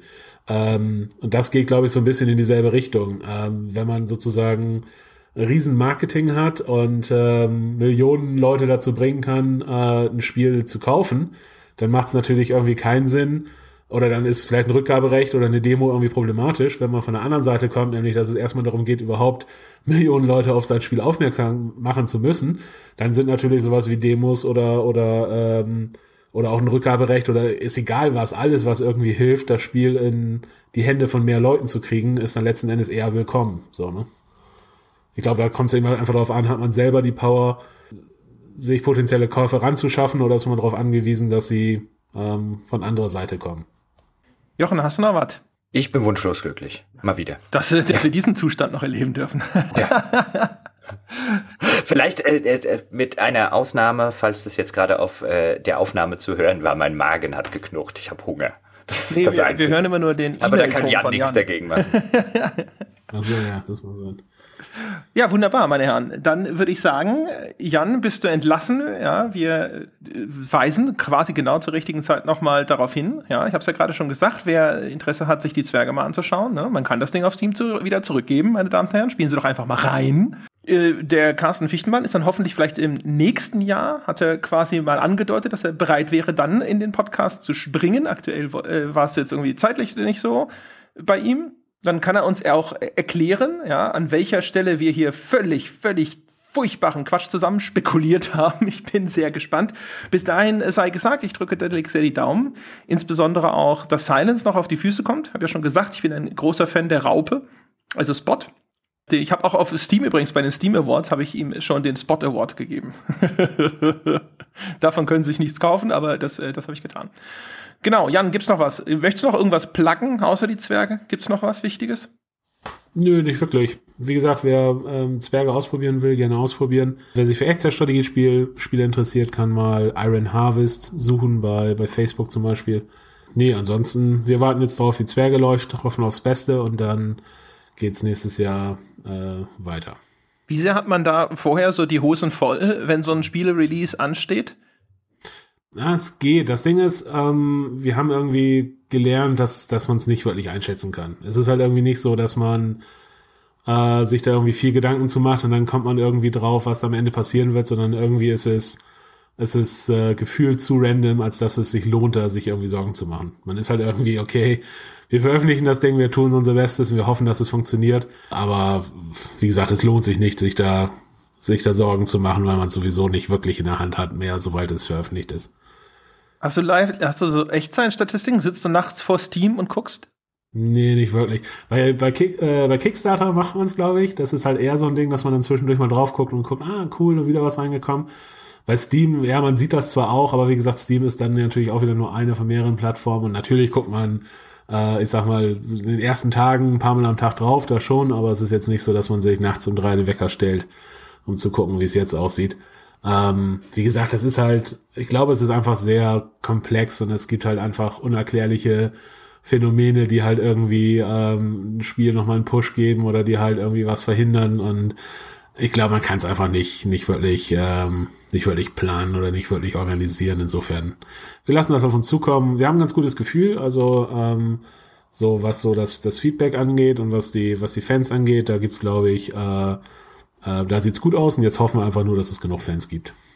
Es war bei uns ja auch ähnlich, André, oder? Also am Anfang zu der Patreon-Zeit, wenn jetzt Jan Kickstarter sagt, dass, da guckt man noch ständig. Oh, klappt das, klappt das, kommt was dazu und so. Äh, mittlerweile ähm, ist es zumindest bei mir so, dann gucke ich vielleicht einmal am Tag oder zweimal am Tag. Na gut, wir kriegen aber auch Was nicht bedeuten soll, dass je, für jeden neuen Bäcker kriegen wir eine E-Mail. Das heißt, du siehst es sowieso. ja, wenn ich wenn ich jetzt tatsächlich die dieses E-Mail-Postfach aufhabe, ja. Und äh, ich hatte mir ja schon mal überlegt, ob ich da so einen Katsching-Sound hier äh, äh, integriere. Wenn diese Pledge-E-Mails kommen, macht's Katsching so, so. Das war tatsächlich damals beim ersten, äh, beim ersten Kickstarter war es auch noch so. Da haben wir jedes Mal eine Mail gekriegt, wenn jemand was gebackt hat. Mhm. Und äh, das war dann, äh, war sehr befriedigend, weil man dann sozusagen über ja. Tage und Wochen halt immer im Hintergrund Dilin, Dilin, Dilin, halt, Das wäre ganz cool. Und wir haben dann immer äh, die Tradition eingeführt für alle äh, 10.000 Euro, die wir einnehmen, gibt's hier bei uns auf dem Flur, äh, kommen alle raus. Also es läuft hier auf dem Monitor und dann äh, kommen alle raus und äh, es wird ein Jingle gespielt und es wird getanzt und es wird äh, getrunken, nicht etwas nicht Alkohol. Gut, das würden wir auch für alle 10.000 Euro machen, André, oder? High Five hier. Habt ihr das mal irgendwie ge gefilmt? Gibt es da äh, Social Media Beweise? Ist das Social Media Gold, was du da beschreibst? Ja, normalerweise schon, aber nee, haben wir glaube ich nicht. Vielleicht beim nächsten Mal. Ja, ja, ja. Das hier, da werden die Zeitdokumente werden nicht angefertigt, ist ja ganz schrecklich. naja, also, das war's jetzt aber endgültig. Jan, vielen, vielen Dank, dass du da gewesen bist. Ja, kein Problem, gerne. Und meine Damen und Herren, das war's für diese Woche bei Auf ein Bier. Und falls ihr Gefallen gefunden habt an diesem Podcast. Es gibt so viele Dinge, die ihr für uns tun könnt, nicht nur für Jan Theisen. Ihr könnt uns auf iTunes eine verdiente 5-Sterne-Bewertung geben. Oder ihr geht äh, auf Patreon vorbei. Bei mir laufen übrigens die Benachrichtigungen über neue Bäcker noch immer in das Hauptpostfach rein. Ich sehe jeden einzelnen, der neu hinzustößt zur wunderbaren Gruppe unserer Patreon-Bäcker. Ja? Also ihr könnt euch quasi vorstellen, wie ich jeden per Handschlag begrüße. Ab 5 Dollar gibt es alles, was wir an Bonusinhalten produzieren. Es sind inzwischen Tonnen und äh, die sind alle sofort verfügbar für jeden, der sich entschließt, Bäcker zu werden, eben ab dem 5-Dollar-Level. Und ansonsten unter forum.gamespodcast.de wartet das weltbeste Spieleforum darauf, dass ihr euch dort in wundervoller, respektvoller Atmosphäre angeregt unterhalten könnt. Und auf Facebook sind wir unter facebook.com slash auf ein Bier. Das war's für diese Woche, meine Damen und Herren. Vielen Dank fürs Zuhören und wir hören uns nächste Woche wieder. Bis dahin.